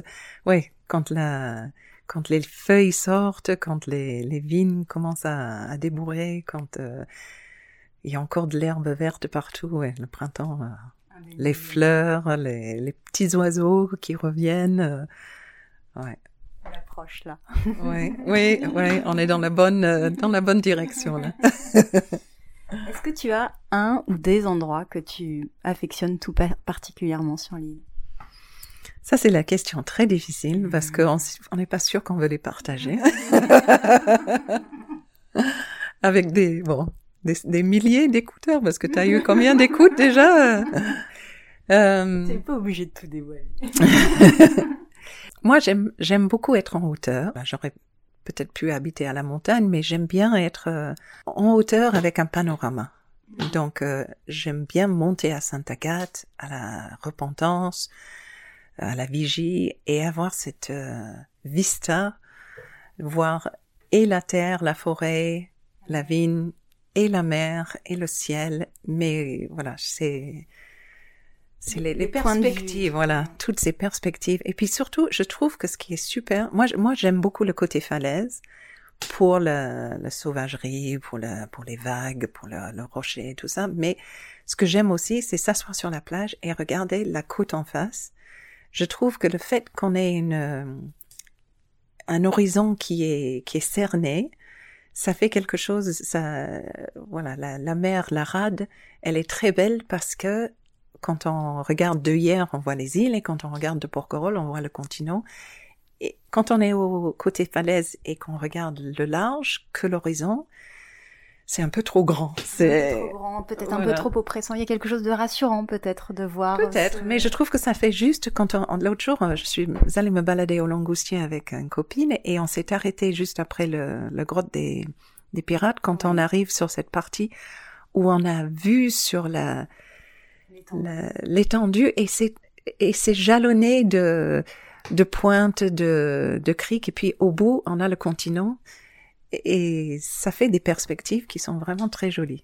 Je, je trouve que si on devait, si on peignait, par exemple, c'est plus joli de peindre ça ou de prendre ça en photo que de prendre une photo de la, de la, de l'horizon, de la mer. Euh, voilà. Je trouve que quand il y a un, quelque chose qui ferme la vue, c'est, c'est très joli aussi. Mm. Mais après, il y a des coins que j'aime à Porquerolles, j'aime tout. Hein. Je, on me dépose n'importe où. je suis heureuse. Mais euh, oui, peut-être. Euh, Alors, il y a des coins où je vais pas très souvent, mais par exemple, la grotte bleue, j'adore. La grotte bleue. Tu ne connais pas Je la connais pas la grotte bleue. Ah, bah alors, je te dirais hors antenne, alors. J'ai entendu parler de la crique blanche, maintenant la grotte bleue. C'est une grotte qui est, il faut rentrer par la mer, enfin, on rentre par la mer, mais qui a une sortie aussi euh, des deux côtés. Donc, quand on est à l'intérieur, on a la lumière qui traverse. Et du coup, l'eau, elle est turquoise et elle reflète une lumière turquoise à l'intérieur. C'est vraiment très, très, très beau. Mais bon, c'est, il faut être bien chaussé. C'est un coin un peu dangereux parce que c'est en bas de falaise. Mais ouais, ça, c'est très, très joli. Après, bon, le, coucher de soleil sur le, les ocres de la plage de la Courtade, je trouve ça magnifique aussi. On n'a pas besoin d'aller très loin. Hein. C'est juste à la sortie du village. Hein. Même, euh, même Pointe Prime. Euh, voilà. Moi, j'aime beaucoup le Cap aussi parce que ça reste un peu sauvage. C'est pas, pas aussi fréquenté.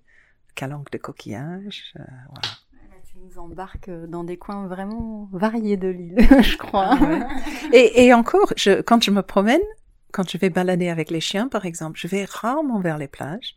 Je vais me balader le long des plages euh, quand je marche avec des copines, mais quand je suis seule, je reste beaucoup à l'intérieur des terres. Hmm. J'aime beaucoup la, la, le vallon des abeilles, le chemin euh, qui fait à partir des quatre chemins qui va jusqu'au vallon des abeilles au phare. Ça... C'est très joli. Le, soir, là, quand on redescend cette... Le bois des rossignols, tu connais? Non. Non, ah, voilà. c'est beaucoup des chênes. J'aime beaucoup marcher avec les chênes aussi. Les, les, ça change des pins. C'est... Voilà. Mais, mais tout Porquerolles est magnifique. Hein. Où qu'on se trouve sur l'île, on a toujours quelque chose de, de beau à regarder. C'est diversité en fait. Hein. Oui, incroyable. C'est, je suis jamais allée en Grèce, mais quand je suis arrivée à Porquerolles et que j'ai découvert le côté falaise, je me suis dit ça c'est exactement comment j'imagine la Grèce. Je sais pas si c'est comme ça ou pas parce que je suis pas encore allée, mais j'espère un jour. oui, voilà. et puis après les côtés plage, bah c'est c'est super, mais quand on est à l'intérieur aussi et encore nous, on avait des chevaux, donc on avait des, des animaux en prêt. On a aussi eu des, enfin pas nous-mêmes, mais on a aidé avec les moutons à Porquerolles. Ça fait quelque chose de très pastoral. On pourrait aussi être euh, à l'intérieur du continent. Euh, enfin là, c'est. Je trouve que Porquerolles des trois îles, je connais pas le, le Levant. Je suis jamais allée au Levant. C'est voyage qu'il faudrait que je fasse. Mais comme il n'y a pas de bateau qui va direct d'ici là-bas, qu'il faut passer par le continent, c'est compliqué. Mais euh, des trois îles, je trouve que Porquerolles est la plus chanceuse parce que on a la partie euh, pastorale. On a le paysage de, de vignes, des oliviers. C'est pas que de la forêt, des rochers, des plages. Voilà, c'est.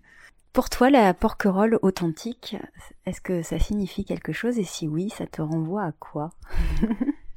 Pourquoi l'authentique Parce que c'est forcément pas juillet-août. Je pense que c'est les gens qui jouent à la pétanque sur la place, les enfants qui jouent sur la place, euh, les gens qui discutent à un coin de rue. C'est, c'est ma sœur quand elle est venue la première fois, elle a dit mais c'est incroyable. Quand on traverse le village, tu, tu connais tout le monde, tu es obligé de t'arrêter pour faire la bise à tout le monde. Ça, c'est pour authentique, c'est un village. Et oui, on se connaît tous. Moi, j'ai eu la chance de commencer à, pratiquement à mes débuts comme euh, factrice. Après le Madu Langoustier, j'ai fait le maraîchage un an et après j'étais à la, à la poste factrice. Donc, je, non seulement je connais tout le monde de vue, mais je connais leur nom, je sais où ils habitent. Donc oui, j'ai eu, j'ai eu cette chance aussi. Et ça a peut-être aidé aussi à notre intégration euh, quand on a commencé à défricher et tout ça. Le fait de travailler comme factrice, tout le monde me connaissait et euh, m'apprécier ou pas suivant, hein, parce que c'est pas parce qu'on est un village qu'on est une famille, on est on, on, a on a nos affinités, voilà. Mais euh, mais en tout cas, on, me plaçait, on savait qui j'étais, voilà. Donc ça nous a peut-être aidé un petit peu aussi. Et du coup, euh, j'ai perdu mon fil, mais, qu'est-ce que je disais? La porquerolles authentique. Ah oui, et, et donc tu dis c'est ces relations de, de, de village, c'est le fait que tout le monde se connaisse. Le fait que tout le monde se connaisse, le fait que pour arriver sur le continent et pour revenir, on est obligé de passer un quart d'heure dans le bateau. Et du coup, on se trouve en, entre nous et, et on s'assoit et on discute et c'est des moments, euh, ouais, c'est, on a tous cette connexion. Euh, et je pense, je sais plus qui l'a dit, peut-être Sabine, quand on se retrouve ailleurs, en dehors de Porquerolles. Bon, on est très nombreux à faire nos courses dans les mêmes supermarchés. on se croise dans les allées d'un supermarché, mais ça fait ça fait plaisir comme quand on rencontre un ami, même si c'est pas quelqu'un qu'on connaît très bien, on se sourit, on discute, tu prends quel bateau, voilà. C'est on a un lien, voilà. On a un lien des liens qui qui qui qui ont une même expérience parce qu'on a tous les mêmes contraintes de, de vie. Cette fraternité insulaire, hmm. en quelque sorte sans forcément être et du coup peut-être que pour Coralie authentique c'est pas quand que je, je, suis pas du tout contre le fait que les gens viennent d'ailleurs visiter Porquerolles hein. moi je suis venue d'ailleurs hein. mais et puis on a besoin de ça notre, notre île existe parce que elle est visitée si on vivait entre nous euh, ça marcherait pas mais euh, quand on se retrouve entre nous à la basse saison c'est ça le protocole authentique. Vraiment, c'est c'est parce que on se retrouve entre personnes qui restent et qui qui partagent une, des, une façon de vivre euh, commune en fait. Oui. Et puis particulière, une vie de, village. Vie de village Absolument. Est-ce que tu pourrais me raconter, est-ce que voilà, tu as une anecdote, un souvenir marquant qui, qui te oh. revient là Beaucoup. T'as combien d'heures J'ai quand même fait euh, toute ma vie d'adulte hein, ici, donc euh, j'ai beaucoup, beaucoup de souvenirs, beaucoup de... Peut-être quelque chose de, qui soit propre à, la vie ici, où tu te dis, bon, je l'aurais peut-être pas vécu ailleurs, ça. Ou autre chose, si tu as vraiment quelque chose qui t'a marqué. Il y a beaucoup de choses qui m'ont marqué, euh, des choses en bien, des choses en mal, malheureusement, mais en bien, ce que je trouve, c'est les, c'est les moments de réunion de village, comme on a pu le connaître quand nos enfants étaient petits et qu'on faisait des fêtes des carrioles. Ça, tu ne connais pas. Ça, c'est arrêté depuis quelque temps, euh, mais on a commencé une année. Alors, c'est Monique et Michel Ribis qui ont démarré ça, parce qu'on faisait toujours une fête de carnaval sur la place du village. Les enfants se déguisaient, on mettait de la musique, voilà. Il y avait un goûter. Monique et Michel ont habité une bonne partie de leur vie à Bormes-les-Mimosins mhm. et ils ont participé là-bas à la, préparation des chars pour le, les défilés euh, de Mardi Gras, je sais pas comment on appelle ça, oui, carnaval. Mhm. Et c'était des chars faits avec des fleurs. Et donc, ils ont fait cette, ce travail-là et ils ont proposé une année qu'on fasse pour euh, pour la fête de, de printemps, pour le, le, déguisement des enfants, comment on appelle ça? Carnaval? Il n'y a pas un autre nom? Mardi Gras. ouais. Euh, ils ont proposé que on puisse chacun découvrir sa carriole. Et ils ont fait le leur avec euh, quelques enfants qui les ont aidés. Ils ont fait ça en fleurs et c'était un faisan. Et c'était juste absolument magnifique chaque fleur de la bonne couleur attachée à un cadre en un, socle en grillage. Et c'était vraiment super. Et on était nombreux à avoir participé, à avoir fait des carrioles cette première année. Mais ça a pris une ampleur à partir de là parce que les gens ont vu ce qui était possible. Hmm. Et, et c'est devenu, nous, je pense qu'on en a fait au moins dix ans et moi, je me souviens une année où il y avait même des poussettes. C'était l'année où Philippine et Taha étaient bébés. Et l'une avait sa poussette, c'était une coccinelle, l'autre c'était une papillon. Il y a eu des gamins qui n'avaient pas de carriole, qui ont eu l'idée de prendre une palette et de mettre quatre roulettes au coin et de faire leur euh, leur déco sur le sur une palette. Il y a eu tellement d'inventivité, de créativité. C'était c'était fantastique ça. Et on défilait, on partait de la place et on défilait au port. On allait euh, jusqu'au bateau et puis on revenait. Et, et c'était super, vraiment vraiment. Et nous, pour nous, pour notre famille, ça a été un oui, une série de, de super souvenirs parce que on se mettait dès l'hiver, on commençait à penser qu'est-ce qu'on allait faire cette année comme carriole. Et c'est vrai que on est très privilégié ici. beaucoup de Porcorolais sont logés dans des logements où ils ont même pas de balcon, où ils n'ont pas de jardin. Nous ici, on a des hectares autour de nous. On a la chance d'avoir un atelier. On peut mettre une carriole à l'abri et faire du, de la papier mâché, de la peinture, des choses comme ça. Et du coup, on a pu faire des carrioles vraiment fantastiques. Mmh. Qu'on a parfois fait avec d'autres enfants. Euh, une année, Hugo a fait son carriole avec Jack, le, fils de Monica et Philippe le médecin. Et euh, une année, il a fait avec Matisse. Et on a, on a fait des trucs extraordinaires. Pour moi, le meilleur qu'on ait fait, c'était le Canadair. Parce que Cyril est allé au, au broyeur chercher des, des wishbones de planche à voile. Mmh. Et ces wishbones, on a fait de la papier mâché dessus. Et on a fait un Canadair qui avait deux ailes, donc euh, un, aileron à l'arrière, enfin le, le, queue de l'avion à l'arrière, qui avait une hélice qui tournait à l'avant. Les enfants pouvaient monter dedans à deux. et surtout, surtout, il y avait un bidon d'eau à l'intérieur de la carriole avec un gicleur, un gicleur qui, qui arrosait le sol. Et ça, c'était super. Et, ce qui était très rigolo, c'est que la même année, sans se consulter, les enfants de Sabine avaient fait un hélicoptère des pompiers et les enfants de d'Épaisse, euh, euh, Thibaut et Mathis, étaient habillés en pompiers. Et du coup, on est tous montés chez les pompiers et on a aligné nos carrioles à côté de leur camion et on a pris les photos. C'était super, voilà, ah, vraiment. On est...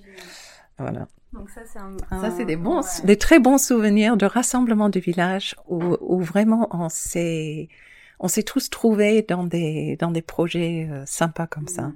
Et il y a, il y a plein d'autres moments comme ça, là, en ce moment avec la villa du commandant. Grand remerciement à la mairie d'hier pour cette salle associative de la villa. Parce qu'il y a une cuisine, on peut maintenant faire des soirées où on dîne tous ensemble. Chacun apporte une soupe, on réchauffe, on, voilà, on mange ensemble. C'est une formidable chance. Ouais. Ça, et donc, euh, on retrouve ces moments de, de vrai partage. Euh, voilà. Ça, c'est, ça, c'est pour corps authentique, ça, des, des, bons souvenirs. Après, il y a des, des souvenirs plus douloureuses. On a eu quand même deux marées noires depuis que nous, on est là. On a eu le Haven, euh, dans les années 90, je ne me rappelle plus quelle année c'était, mais je me souviens que c'était un long week-end, peut-être Pâques, oui, ça devait être Pâques, et qu'il y avait rien de prévu. Le bateau avait coulé. On savait très bien que la nappe, elle allait arriver sur le courant de Ligure de, dans cette direction. On reçoit toute la poubelle de l'Italie par le courant Ligure, donc on sait les courants qu'on a. Et, euh, et ça n'a pas manqué. Et, et rien n'était prévu. On n'avait pas les gants, on n'avait pas les pelles, on n'avait rien. Du coup, le parc national, enfin les agents qui n'étaient pas en vacances parce que c'était un long week-end, euh, ceux qui étaient là, ils ont fait ce qu'ils ont pu avec les moyens du bord. Cyril est allé avec le tractopelle et on sortait le, le mazout de la mer et c'était pas encore sur les plages, c'était ça flottait entre deux eaux et on y allait avec nos pelles en mer et on remplissait le godet du tractopelle directement de la mer. Ouais, ça c'était un sacré truc et puis ça là on a eu euh, il y a deux ans on a eu le nouveau le même problème je pense que c'était peut-être moindre ampleur. Euh, on était plus préparé, ça c'est vrai, mais ça a marqué quand même. Ouais. Et puis voilà, on est là où on a tous habitants et visiteurs, on a nettoyé nous-mêmes avec nos moyens. Cette fois-ci, ils ont pris la mesure de la dangerosité parce que on a c'est très dommage, mais il y a quand même eu un paquet de marées noires en France dans les 30 dernières années, donc euh, donc ça a été géré, mieux géré cette fois, mais c'est toujours triste. Et puis, euh, autre très mauvais souvenir, bien sûr, c'est le petit Pierre. Euh, je sais que Peggy en a parlé en, disant que c'était un moment de, de rencontre euh, du village, et c'est vrai. Le village s'est vraiment mobilisé pour ça, mais c'est surtout la, l'horreur. Après, je, je me dis, depuis que je suis là, en 30 ans, en 32 ans de Porquerolles, il y en a eu des noyés. Hein.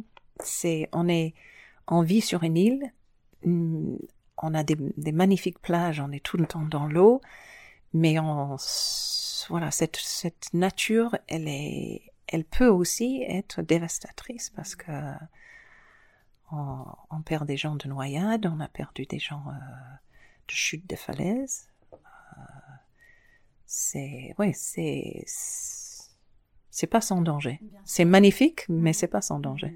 Ouais. Stéphanie, alors la vie insulaire, elle fascine autant qu'elle peut effrayer. Pour toi, qu'est-ce qui fait ça? Effrayer? Ah, bah, je pense que pour certaines personnes, euh, se dire vivre sur une île, euh, ça peut être un peu inquiétant. Je pense que tout le monde n'est pas, armé. Du continent, quand même. en tout cas, ça suscite, ça suscite quelque chose dans l'imaginaire euh, de vivre sur une île. Pour toi, qu'est-ce qui fait vraiment la singularité de la vie insulaire? En termes peut-être d'espace, de temporalité, de, de géographie des lieux, de liens entre les gens, sachant que tu en as déjà un petit peu parlé. Mais... Je sais pas si c'est le fait que ce soit une île, une île aussi, c'est juste le fait que ce soit un village. Euh, euh, j'ai pas testé de villages continentaux, mais mais pour moi c'est le c'est le pour Corolle c'est d'abord la communauté des gens qui habitent sur l'île. Je dis l'île est magnifique, mais ce qui fait qu'on peut y vivre, c'est parce qu'il y a une communauté sur l'île. Et est-ce que ça existe dans tous les villages partout? Je ne sais pas. Est-ce que c'est exacerbé parce qu'on est sur une île? Peut-être parce qu'on est quand le dernier bateau est parti, ben on est entre nous. Euh, mais c'est oui, c'est cette communauté, cette euh, ce partage. Je ne sais pas si j'ai connu ça en tant que village ailleurs, mais je l'ai je l'ai ressenti dans les communautés soit des paroisses, soit des écoles, parce que des écoles dans le monde anglo-saxon, ce sont des communautés. On en parlait avec euh, Catherine et Marc, euh, la directrice et l'instituteur de, de l'école ici. Ils sont partis en Écosse récemment pour un stage où ils ont été invités dans les écoles écossaises. Et ce qu'ils ont retenu, c'était aussi ça, c'est que c'est vraiment une communauté beaucoup plus que l'école française. Moi, quand mes enfants, bon, l'école de Porquerolles, c'est une communauté parce que c'est tout petit. Mais quand ils sont partis au collège en face, j'ai découvert l'école française parce que je n'ai pas fait ma scolarité ici. Et j'ai été très surprise qu'il n'y ait jamais, jamais une assemblée de toute l'école. Il n'y avait pas de lieu assez grand dans l'école pour que tout le monde soit ensemble à un moment. Nous, c'était tous les jours. Tous les matins, on débutait tous les jours de l'école par une assemblée générale de l'école entière. Et c'est là où on donne les infos, c'est là où on félicite les équipes de, de sportifs, sportifs qui ont gagné, voilà. C'est là où on, on écoute la chorale, c'est là où quelqu'un qui a été primé dans un concours pour une poésie ou quelque chose va le lire à haute voix devant tout le monde. C'est, c'est le moment où tout, toute la communauté de l'école est ensemble et on partage. Et quand mes enfants sont arrivés au collège, il n'y avait jamais ce moment-là. Ils avaient des conseils de classe, ils avaient des, des moments où quelques classes se réunissaient autour d'un projet, mais jamais l'école en entier. Et moi, j'ai été dans des écoles où il y avait plus de 1000 élèves et on est arrivé. Hein. et c'était quotidien. Et c'était quotidien. Et ça fait qu'on a un sentiment d'appartenance à quelque chose.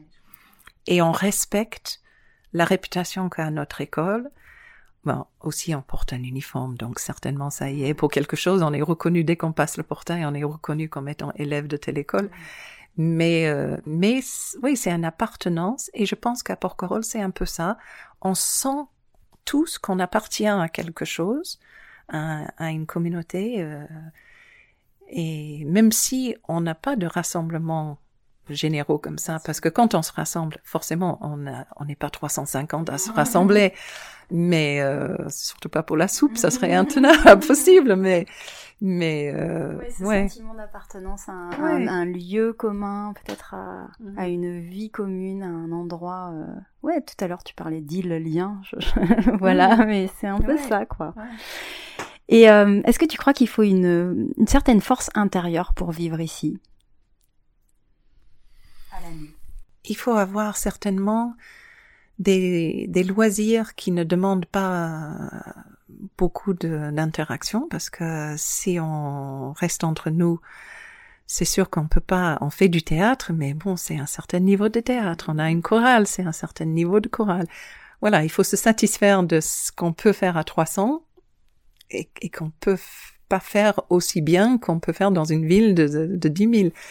Donc oui, peut-être que c'est une, c'est une force de rester humble de ce côté-là, d'accepter que, que ce qu'on peut produire comme loisir entre nous, c'est un certain niveau et, Mais Et encore là, tu parles des gens qui participent à cette vie-là, mais euh, j'imagine que vous n'êtes pas 350 à vous retrouver à la chorale ou au théâtre. Donc il y a certainement des, des vies peut-être un peu plus solitaires sur l'île. Oui, oui, certainement qu'il y a des gens qui vivent une, une vie un peu solitaire. Je, je, pense que à partir du moment où on a une famille, de toute façon, on, on vit une vie de famille, qu'on soit sur le continent ou sur, sur une île. On n'est pas non plus tous les soirs à faire des activités et tout ça, voilà. Donc, une vie de famille, une vie de travail euh, qui occupe, qui, qui apporte une... Euh, oui, il faut, faut être actif quand même. Donc mm. ça, oui. Après, les, les, gens qui sont seuls ou qui sont retraités, est-ce que, est-ce que pour eux c'est c'est certainement plus difficile? Est-ce qu'il leur faut une certaine force intérieure peut-être? Comme pour les gens qui restent en station de montagne euh, l'hiver, euh, il faut peut-être euh, aimer lire, marcher, peindre, je sais pas. Mais je, je, je pense aussi, nous on a souvent embauché ici au domaine des jeunes célibataires et malheureusement, le fait d'être seul sur Porquerolles l'hiver, bah, il n'y a pas beaucoup de lieux de rencontre. On n'avait pas encore la villa du commandant, mm-hmm. l'époque où je parle. Bah, c'est des bars qui restent ouverts, donc on va au bar. Et est-ce que c'est le fait de travailler aussi dans un domaine viticole? Euh, Beaucoup d'entre eux ont, avaient des, ouais, des difficultés avec l'alcool.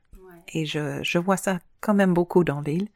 Je pense qu'il y a quand même aussi c'est un lieu où on peut être un peu marginal, comme on ne peut pas peut-être être marginal en ville.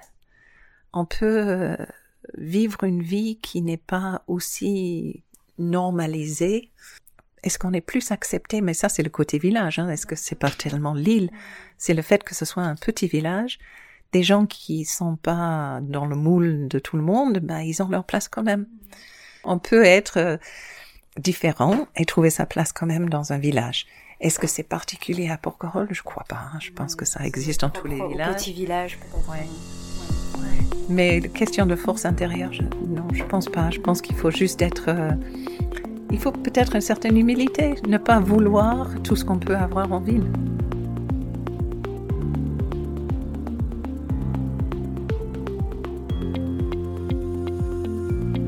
Alors en été, ce sont jusqu'à 8500 personnes euh, par jour qui traversent, soit près d'un million par an pour 300 habitants, 300-350 habitants. Comment tu vis cette rupture euh, entre la vie sur l'île l'hiver et la vie sur l'île l'été Est-ce que pour toi c'est perturbant? Alors là, pas du tout, pas du tout.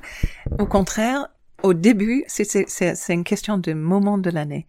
Parce que au début, quand les gens commencent à revenir, encore que cet hiver, on a eu euh, beaucoup de visiteurs, tout l'hiver, il a fait beau et mais et puis de plus en plus euh, les gens viennent l'hiver aussi. Mais au printemps, quand on commence à avoir beaucoup de monde, c'est un grand plaisir de retrouver du monde, mm. d'avoir tout qui se rouvre, d'avoir des restaurants, d'avoir euh, juste euh, juste un brassage de d'autres personnes c'est non c'est très plaisant. Après euh, c'est vrai qu'à la fin de la saison estivale quand tout le monde commence à reflouer aussi vers le continent c'est très plaisant aussi de se retrouver entre nous. Donc les deux sont agréables. Au milieu il y a des choses à gérer. Bon nous on est très privilégiés parce qu'on habite en dehors des flux de de passage. On est sur des chemins des petits chemins où les gens passent pas tellement. Les gens qui viennent jusqu'au domaine, c'est parce que ils viennent pour le vin, euh, mais ils viennent pas parce qu'ils passent par là pour aller à la plage. Hmm.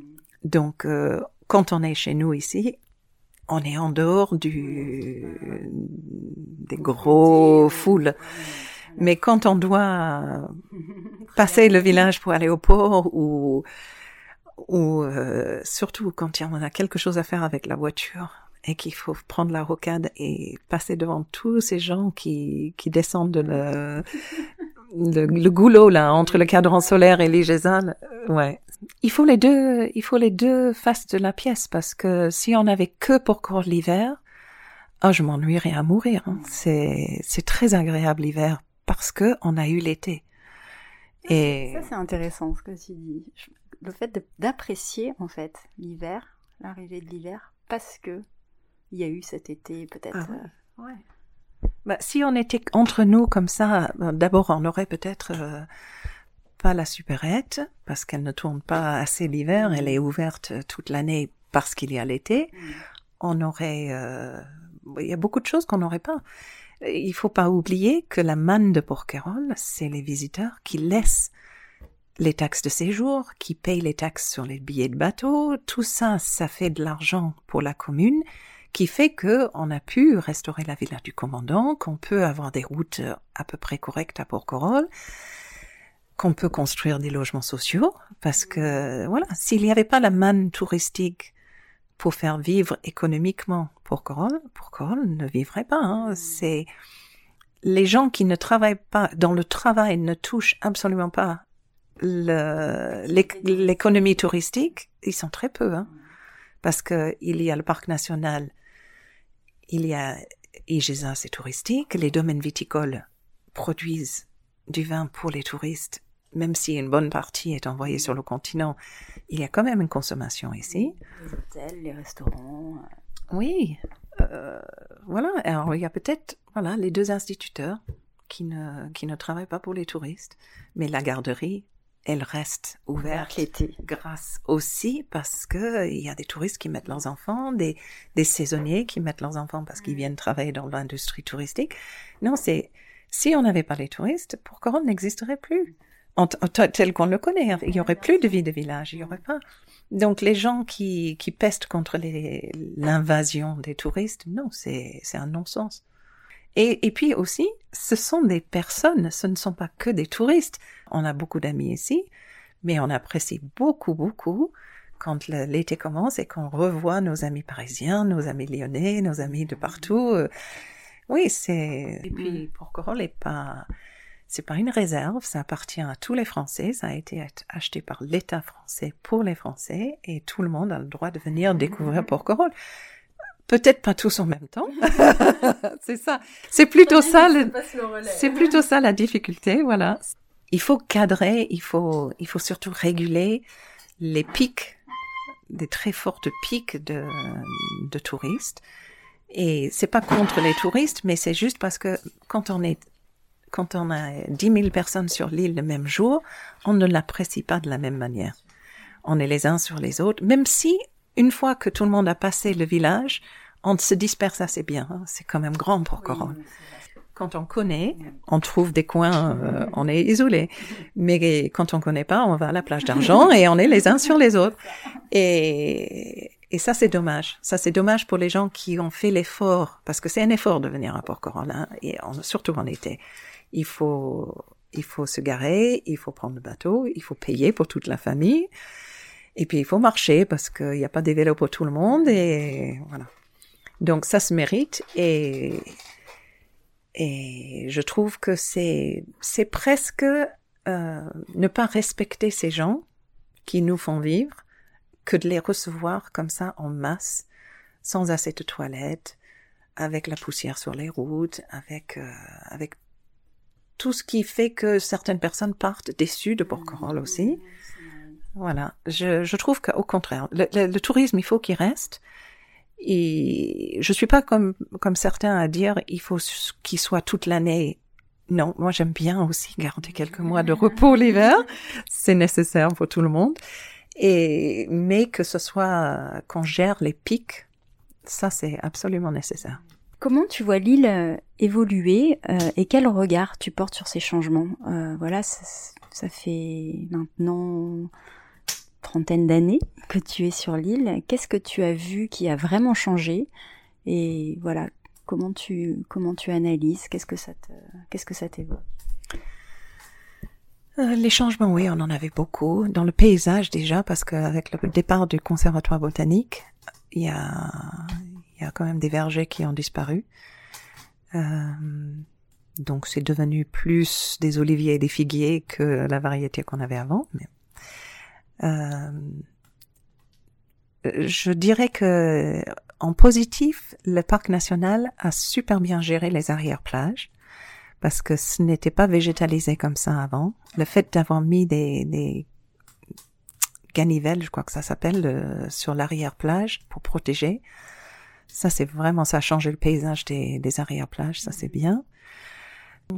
Après, en termes du village, du vie de village, je suis pas nostalgique. Si, je suis nostalgique, mais je pense que je suis nostalgique de ma jeunesse, de la vie, de la jeunesse de mes enfants. Voilà. Mais est-ce que je suis nostalgique de d'un Porquerolles autrefois?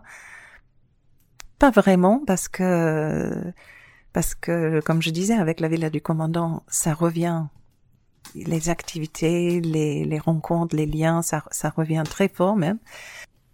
Je dirais que le visage du village a changé parce que les commerçants de Porquerolles ne sont plus tous des habitants de Porquerolles.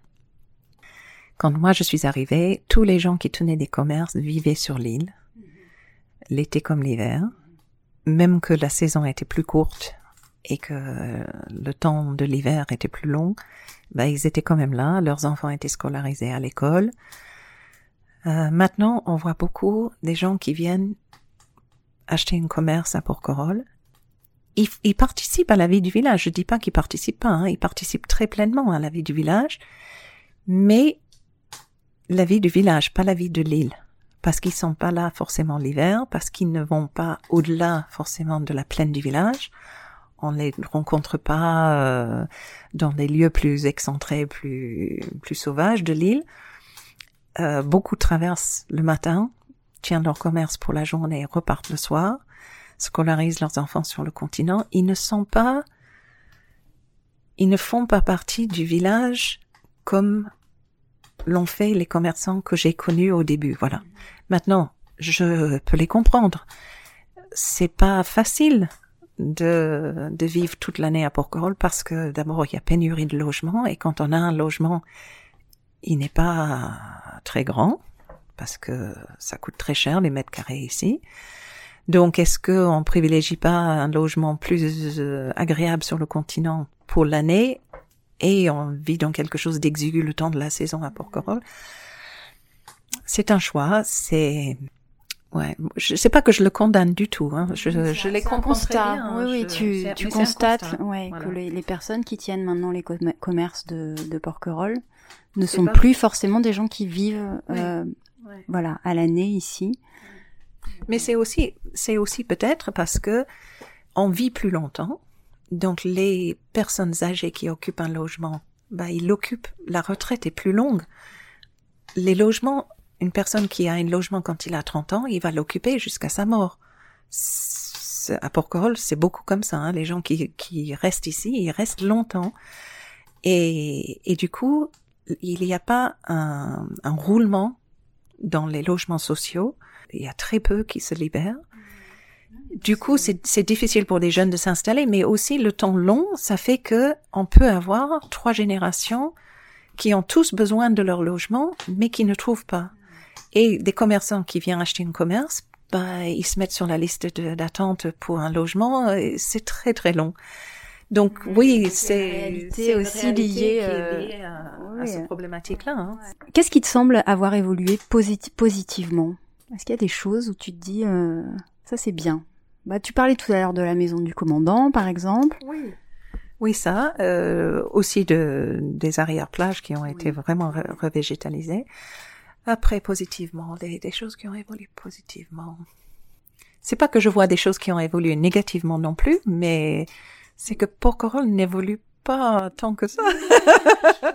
Alors si on devait prendre par exemple, euh, en, prenant un exemple, la, fondation Carmignac qui s'est installée, ah euh, qui s'est installée maintenant depuis depuis deux ans. voilà, donc toi tu as vu bien sûr son installation, tu as dit que tu avais également euh, voilà travaillé quelques mois à la fondation. Comment tu comment tu vois l'arrivée de la fondation pour l'île Est-ce que pour toi c'est un apport pour l'île Qu'est-ce que qu'est-ce que ça t'évoque? La fondation oui, c'est ah ben, très très sûrement un apport pour l'île. Hein. C'est c'est une très très belle réalisation parce que ça s'intègre tellement bien dans le paysage. Alors moi moi ma partie préférée c'est l'extérieur, c'est toutes les œuvres euh, dehors. Euh, mais je trouve que la, le changement à la villa de Monsieur Carmignac a été fait, euh, la villa de Monsieur Vidal a été fait par Monsieur Carmignac vraiment euh, de façon très harmonieuse c'est une, une, très belle réussite. Ça a amené beaucoup, beaucoup de touristes. Alors après, on revient à la, à la capacité de charge de Porquerolles. Est-ce que Porquerolles peut supporter un afflux immense de touristes pour quelque chose comme ça? Si c'est fait si c'est fait de façon harmonieuse, pourquoi pas? Mais voilà, il faut, faut pas que ces gens viennent, visitent la Fondation Carmignac et repartent en disant j'ai vu Porquerolles. Parce que la Fondation Carmignac, c'est quelque chose de merveilleux, mais c'est pas Porquerolles. C'est, ça s'intègre très bien dans le paysage. En même temps, je pense que parmi euh, les milliers de touristes qui débarquent chaque jour pendant l'été, il y en a qu'une part euh, je sais pas, d'ailleurs, ce serait intéressant de regarder la part des personnes qui viennent l'été passer une journée. Euh, quelle est quelle est la proportion qui va visiter la fondation? Euh, Je pense que voilà, ça reste euh, dans des proportions raisonnables et que tout le monde ne va pas visiter. Oui, ce que je veux dire, c'est que je pense que la fondation a attiré des nouveaux, et des nouveaux, des personnes qui seraient pas forcément venues à Porquerolles. Donc, comme on sait qu'on a déjà assez saturé en juillet-août, c'est peut-être pas voilà on peut, on peut en tout cas se poser la question de ça, de ce côté-là. Mais pour les gens qui seraient venus de toute façon et qui découvrent ça en plus, non, c'est formidable. Mais c'est euh, quand je dis qu'il faut pas que les gens viennent que pour la Fondation Carmignac, c'est de la même chose pour le Mât du Langoustier. Des gens qui viennent que pour manger un repas au Mât du Langoustier et qui repartent sans avoir vu Porquerolles, les autres côtés de Porquerolles. Mais, mais de la même façon, les gens qui viennent à Porquerolles et qui posent leur serviette à la première plage euh, et qui passent la journée à faire ça et qui repartent, je dis, bah, c'est dommage, vous auriez pu aller à une belle plage sur le continent et il y en a aussi des très belles où vous auriez pas payé le bateau. Voilà. Moi, si vous, si quelqu'un vient à Porquerolles, je pense qu'ils ont besoin quand même de traverser l'île, de voir la forêt, euh, les paysages, les, les, les vergers, les, les vignes, et le côté sud, la, la, partie sauvage, les falaises, les, les gorges, les calanques, les criques, les... Voilà. Peut-être venir passer deux, trois jours alors. Quand c'est possible, c'est mieux. Encore que avec un vélo électrique, maintenant, on peut faire l'île en une journée. Hein. qu'on encourage forcément l'usage du vélo électrique quand on n'a pas besoin. C'est un grand débat. C'est un très grand débat et je pense que quelque part, c'est pas une reproche, mais je me dis peut-être que la mairie et le parc national auraient pu anticiper le, le développement de, du vélo électrique, des trottinettes électriques, des toutes les bords de, toutes sortes, euh, et, et, avoir un politique concerté là-dessus euh, avant que ça arrive. Parce que là maintenant, on est dans le fait accompli. Les loueurs de vélos ont investi beaucoup d'argent dans des vélos électriques. Encore que on m'assure que le parc il est pas si énorme que ça. Hein. Mais mais bon, voilà, c'est là. Euh, des habitants aussi. Voilà, j'ai 54 ans, je vais certainement à la retraite apprécier le vélo électrique aussi. Donc je veux pas dire que je suis contre, mais je je trouve que ça a besoin d'être encadré. Quels sont pour toi euh, les grands enjeux euh, de Porquerolles dans les années à venir? Alors, l'hyperfréquentation, en tout premier lieu, parce que parce qu'on arrive à saturation. Je pense que tout le monde est, d'accord avec ça. Les moments où l'île est vraiment, vraiment à son grand maximum de capacité, ils sont très difficiles pour tout le monde. Et pour les visiteurs, et pour les personnes qui travaillent, et, et pour le, les infrastructures, parce que c'est pas fait pour ça. Le village est tout petit, les rues du village sont étroites. La place, elle est grande, mais on circule pas sur la place. Donc, euh, quand on quand on a énormément de monde qui arrive, d'abord, je trouve que c'est irrespectueux des touristes de leur présenter une île comme ça sans toilette. Donc, ça, c'est un enjeu majeur. Comment on va le régler, je ne sais pas. Peut-être que l'arrivée du Sea Line va permettre d'envisager d'amener de l'eau en arrière-plage à la Courtade, à Notre-Dame et de faire des vraies toilettes avec de l'eau. Mais si ça n'arrive pas, je pense qu'il faut envisager un type de toilette sèche. Alors, je suis pas ingénieur, hein, mais moi, j'ai, j'ai pratiqué très peu, hein, mais un petit peu, des toilettes sèches à la sciure on a quand même beaucoup d'arbres à Porquerolles. Est-ce qu'il n'y a pas un, moyen d'envisager que on crée de la sciure et qu'on fait des toilettes à la sciure? Je ne sais pas. Mais en tout cas, je trouve que de, de laisser venir autant de monde à Porquerolles avec si peu de WC et de se dire, de mettre les œillères quelque part et de se dire le problème se règle les gens vont dans les bois. Oui, les vents vont dans, les bois. Et ensuite, on a les tons tout le mois d'août. Euh, et c'est quand même, on marche dans les petits sentiers et on trouve mais de tout, mais de tout. C'est voilà. Et encore, ça peut être désolant. Et puis il suffit, il suffit d'un eau. Des sangliers sur l'île, on en trouve beaucoup moins. à tous ceux qui va font se... on va se réjouir des sangliers. Il me reste deux questions, Stéphanie. Pour toi, quelle est la définition du porquerolais Alors ça, ça fait débat. Hein qui peut, euh, qui peut se targuer d'être pour Corlay Alors, je pense que dans cette, euh, parce qu'il y a deux choses. Il y a pour Corlay et puis il y a vrai pour Corlay. Pour Corlay, pour moi, c'est tout ce qui y habite. Et même, dans une certaine mesure, les résidents secondaires réguliers, parce qu'ils participent à la vie du village. Parce que quelqu'un qui, qui fait partie des associations, qui investit du temps dans les choses à Porquerolles, qui, qui va dans les réunions, qui participe aux soirées soupes et autres, ce sont des, ce sont des gens qui méritent euh, de, de, de se donner le titre de Porquerolles. Quand on participe à la vie d'une ville ou d'un quartier, on est, alors je sais pas si on habite hier, on est hier roi est-ce qu'il y a des vrais hiérois, des, des faux hiérois? Voilà. C'est qu'ici qu'on se pose la question. Voilà. Et, et après, l'appellation vrai pour Corollet, il y a tout le monde a sa définition. Je pense que pour beaucoup, c'est être descendu d'une euh, famille installée depuis un, deux, trois générations sur Porquerolles. Du coup, euh, c'est pas mon cas. Je suis pas vrai pour Corollet qui aussi on dit ça. Mais parmi ces personnes-là, il y a des gens qui sont, alors peut-être pas nés sur l'île parce qu'il y a très peu maintenant de gens qui sont vraiment nés sur l'île, mais qui sont nés dans une famille habitant sur l'île. Et ces personnes sont souvent des gens qui, n'ont pas quitté l'île, qui ne sont pas allés voir autre chose ailleurs, qui ont hérité d'un commerce ici, qui ont fait ce qu'ont fait leur père ou leur mère ici à Porquerolles. Ces gens-là, si, si la question de vrai pour devient un jugement de valeur, je le rejette en bloc. Hein. Je ne veux pas être vrai pour si un vrai pour doit être comme ça, ne, ne jamais quitter pour euh, voilà, perpétuer euh, quelque chose qui a été euh, commencé par ses grands-parents. Non. moi, j'aurais bien aimé rencontrer les, les gens de Ponza qui sont venus à Porquerolles. Eux, ils avaient un désir d'autre chose, ils sont partis de chez eux pour chercher un mieux vivre et ils ont choisi Porquerolles. Donc vrai Porquerolles. Euh... Alors, alors je, je, vais te dire une chose parce que j'en ai parlé avec Roselyne l'autre jour. Pas de pas du fait d'être vrai Porquerolles, mais on parlait de si Porquerolles brûlait. Et elle, elle a dit, à Porquerolles, il pourrait y avoir plus un arbre, ça pourrait être un rocher calciné, moi j'y vivrai toujours. Et ça m'a vraiment fait gamberger parce que je me suis dit, à moi non.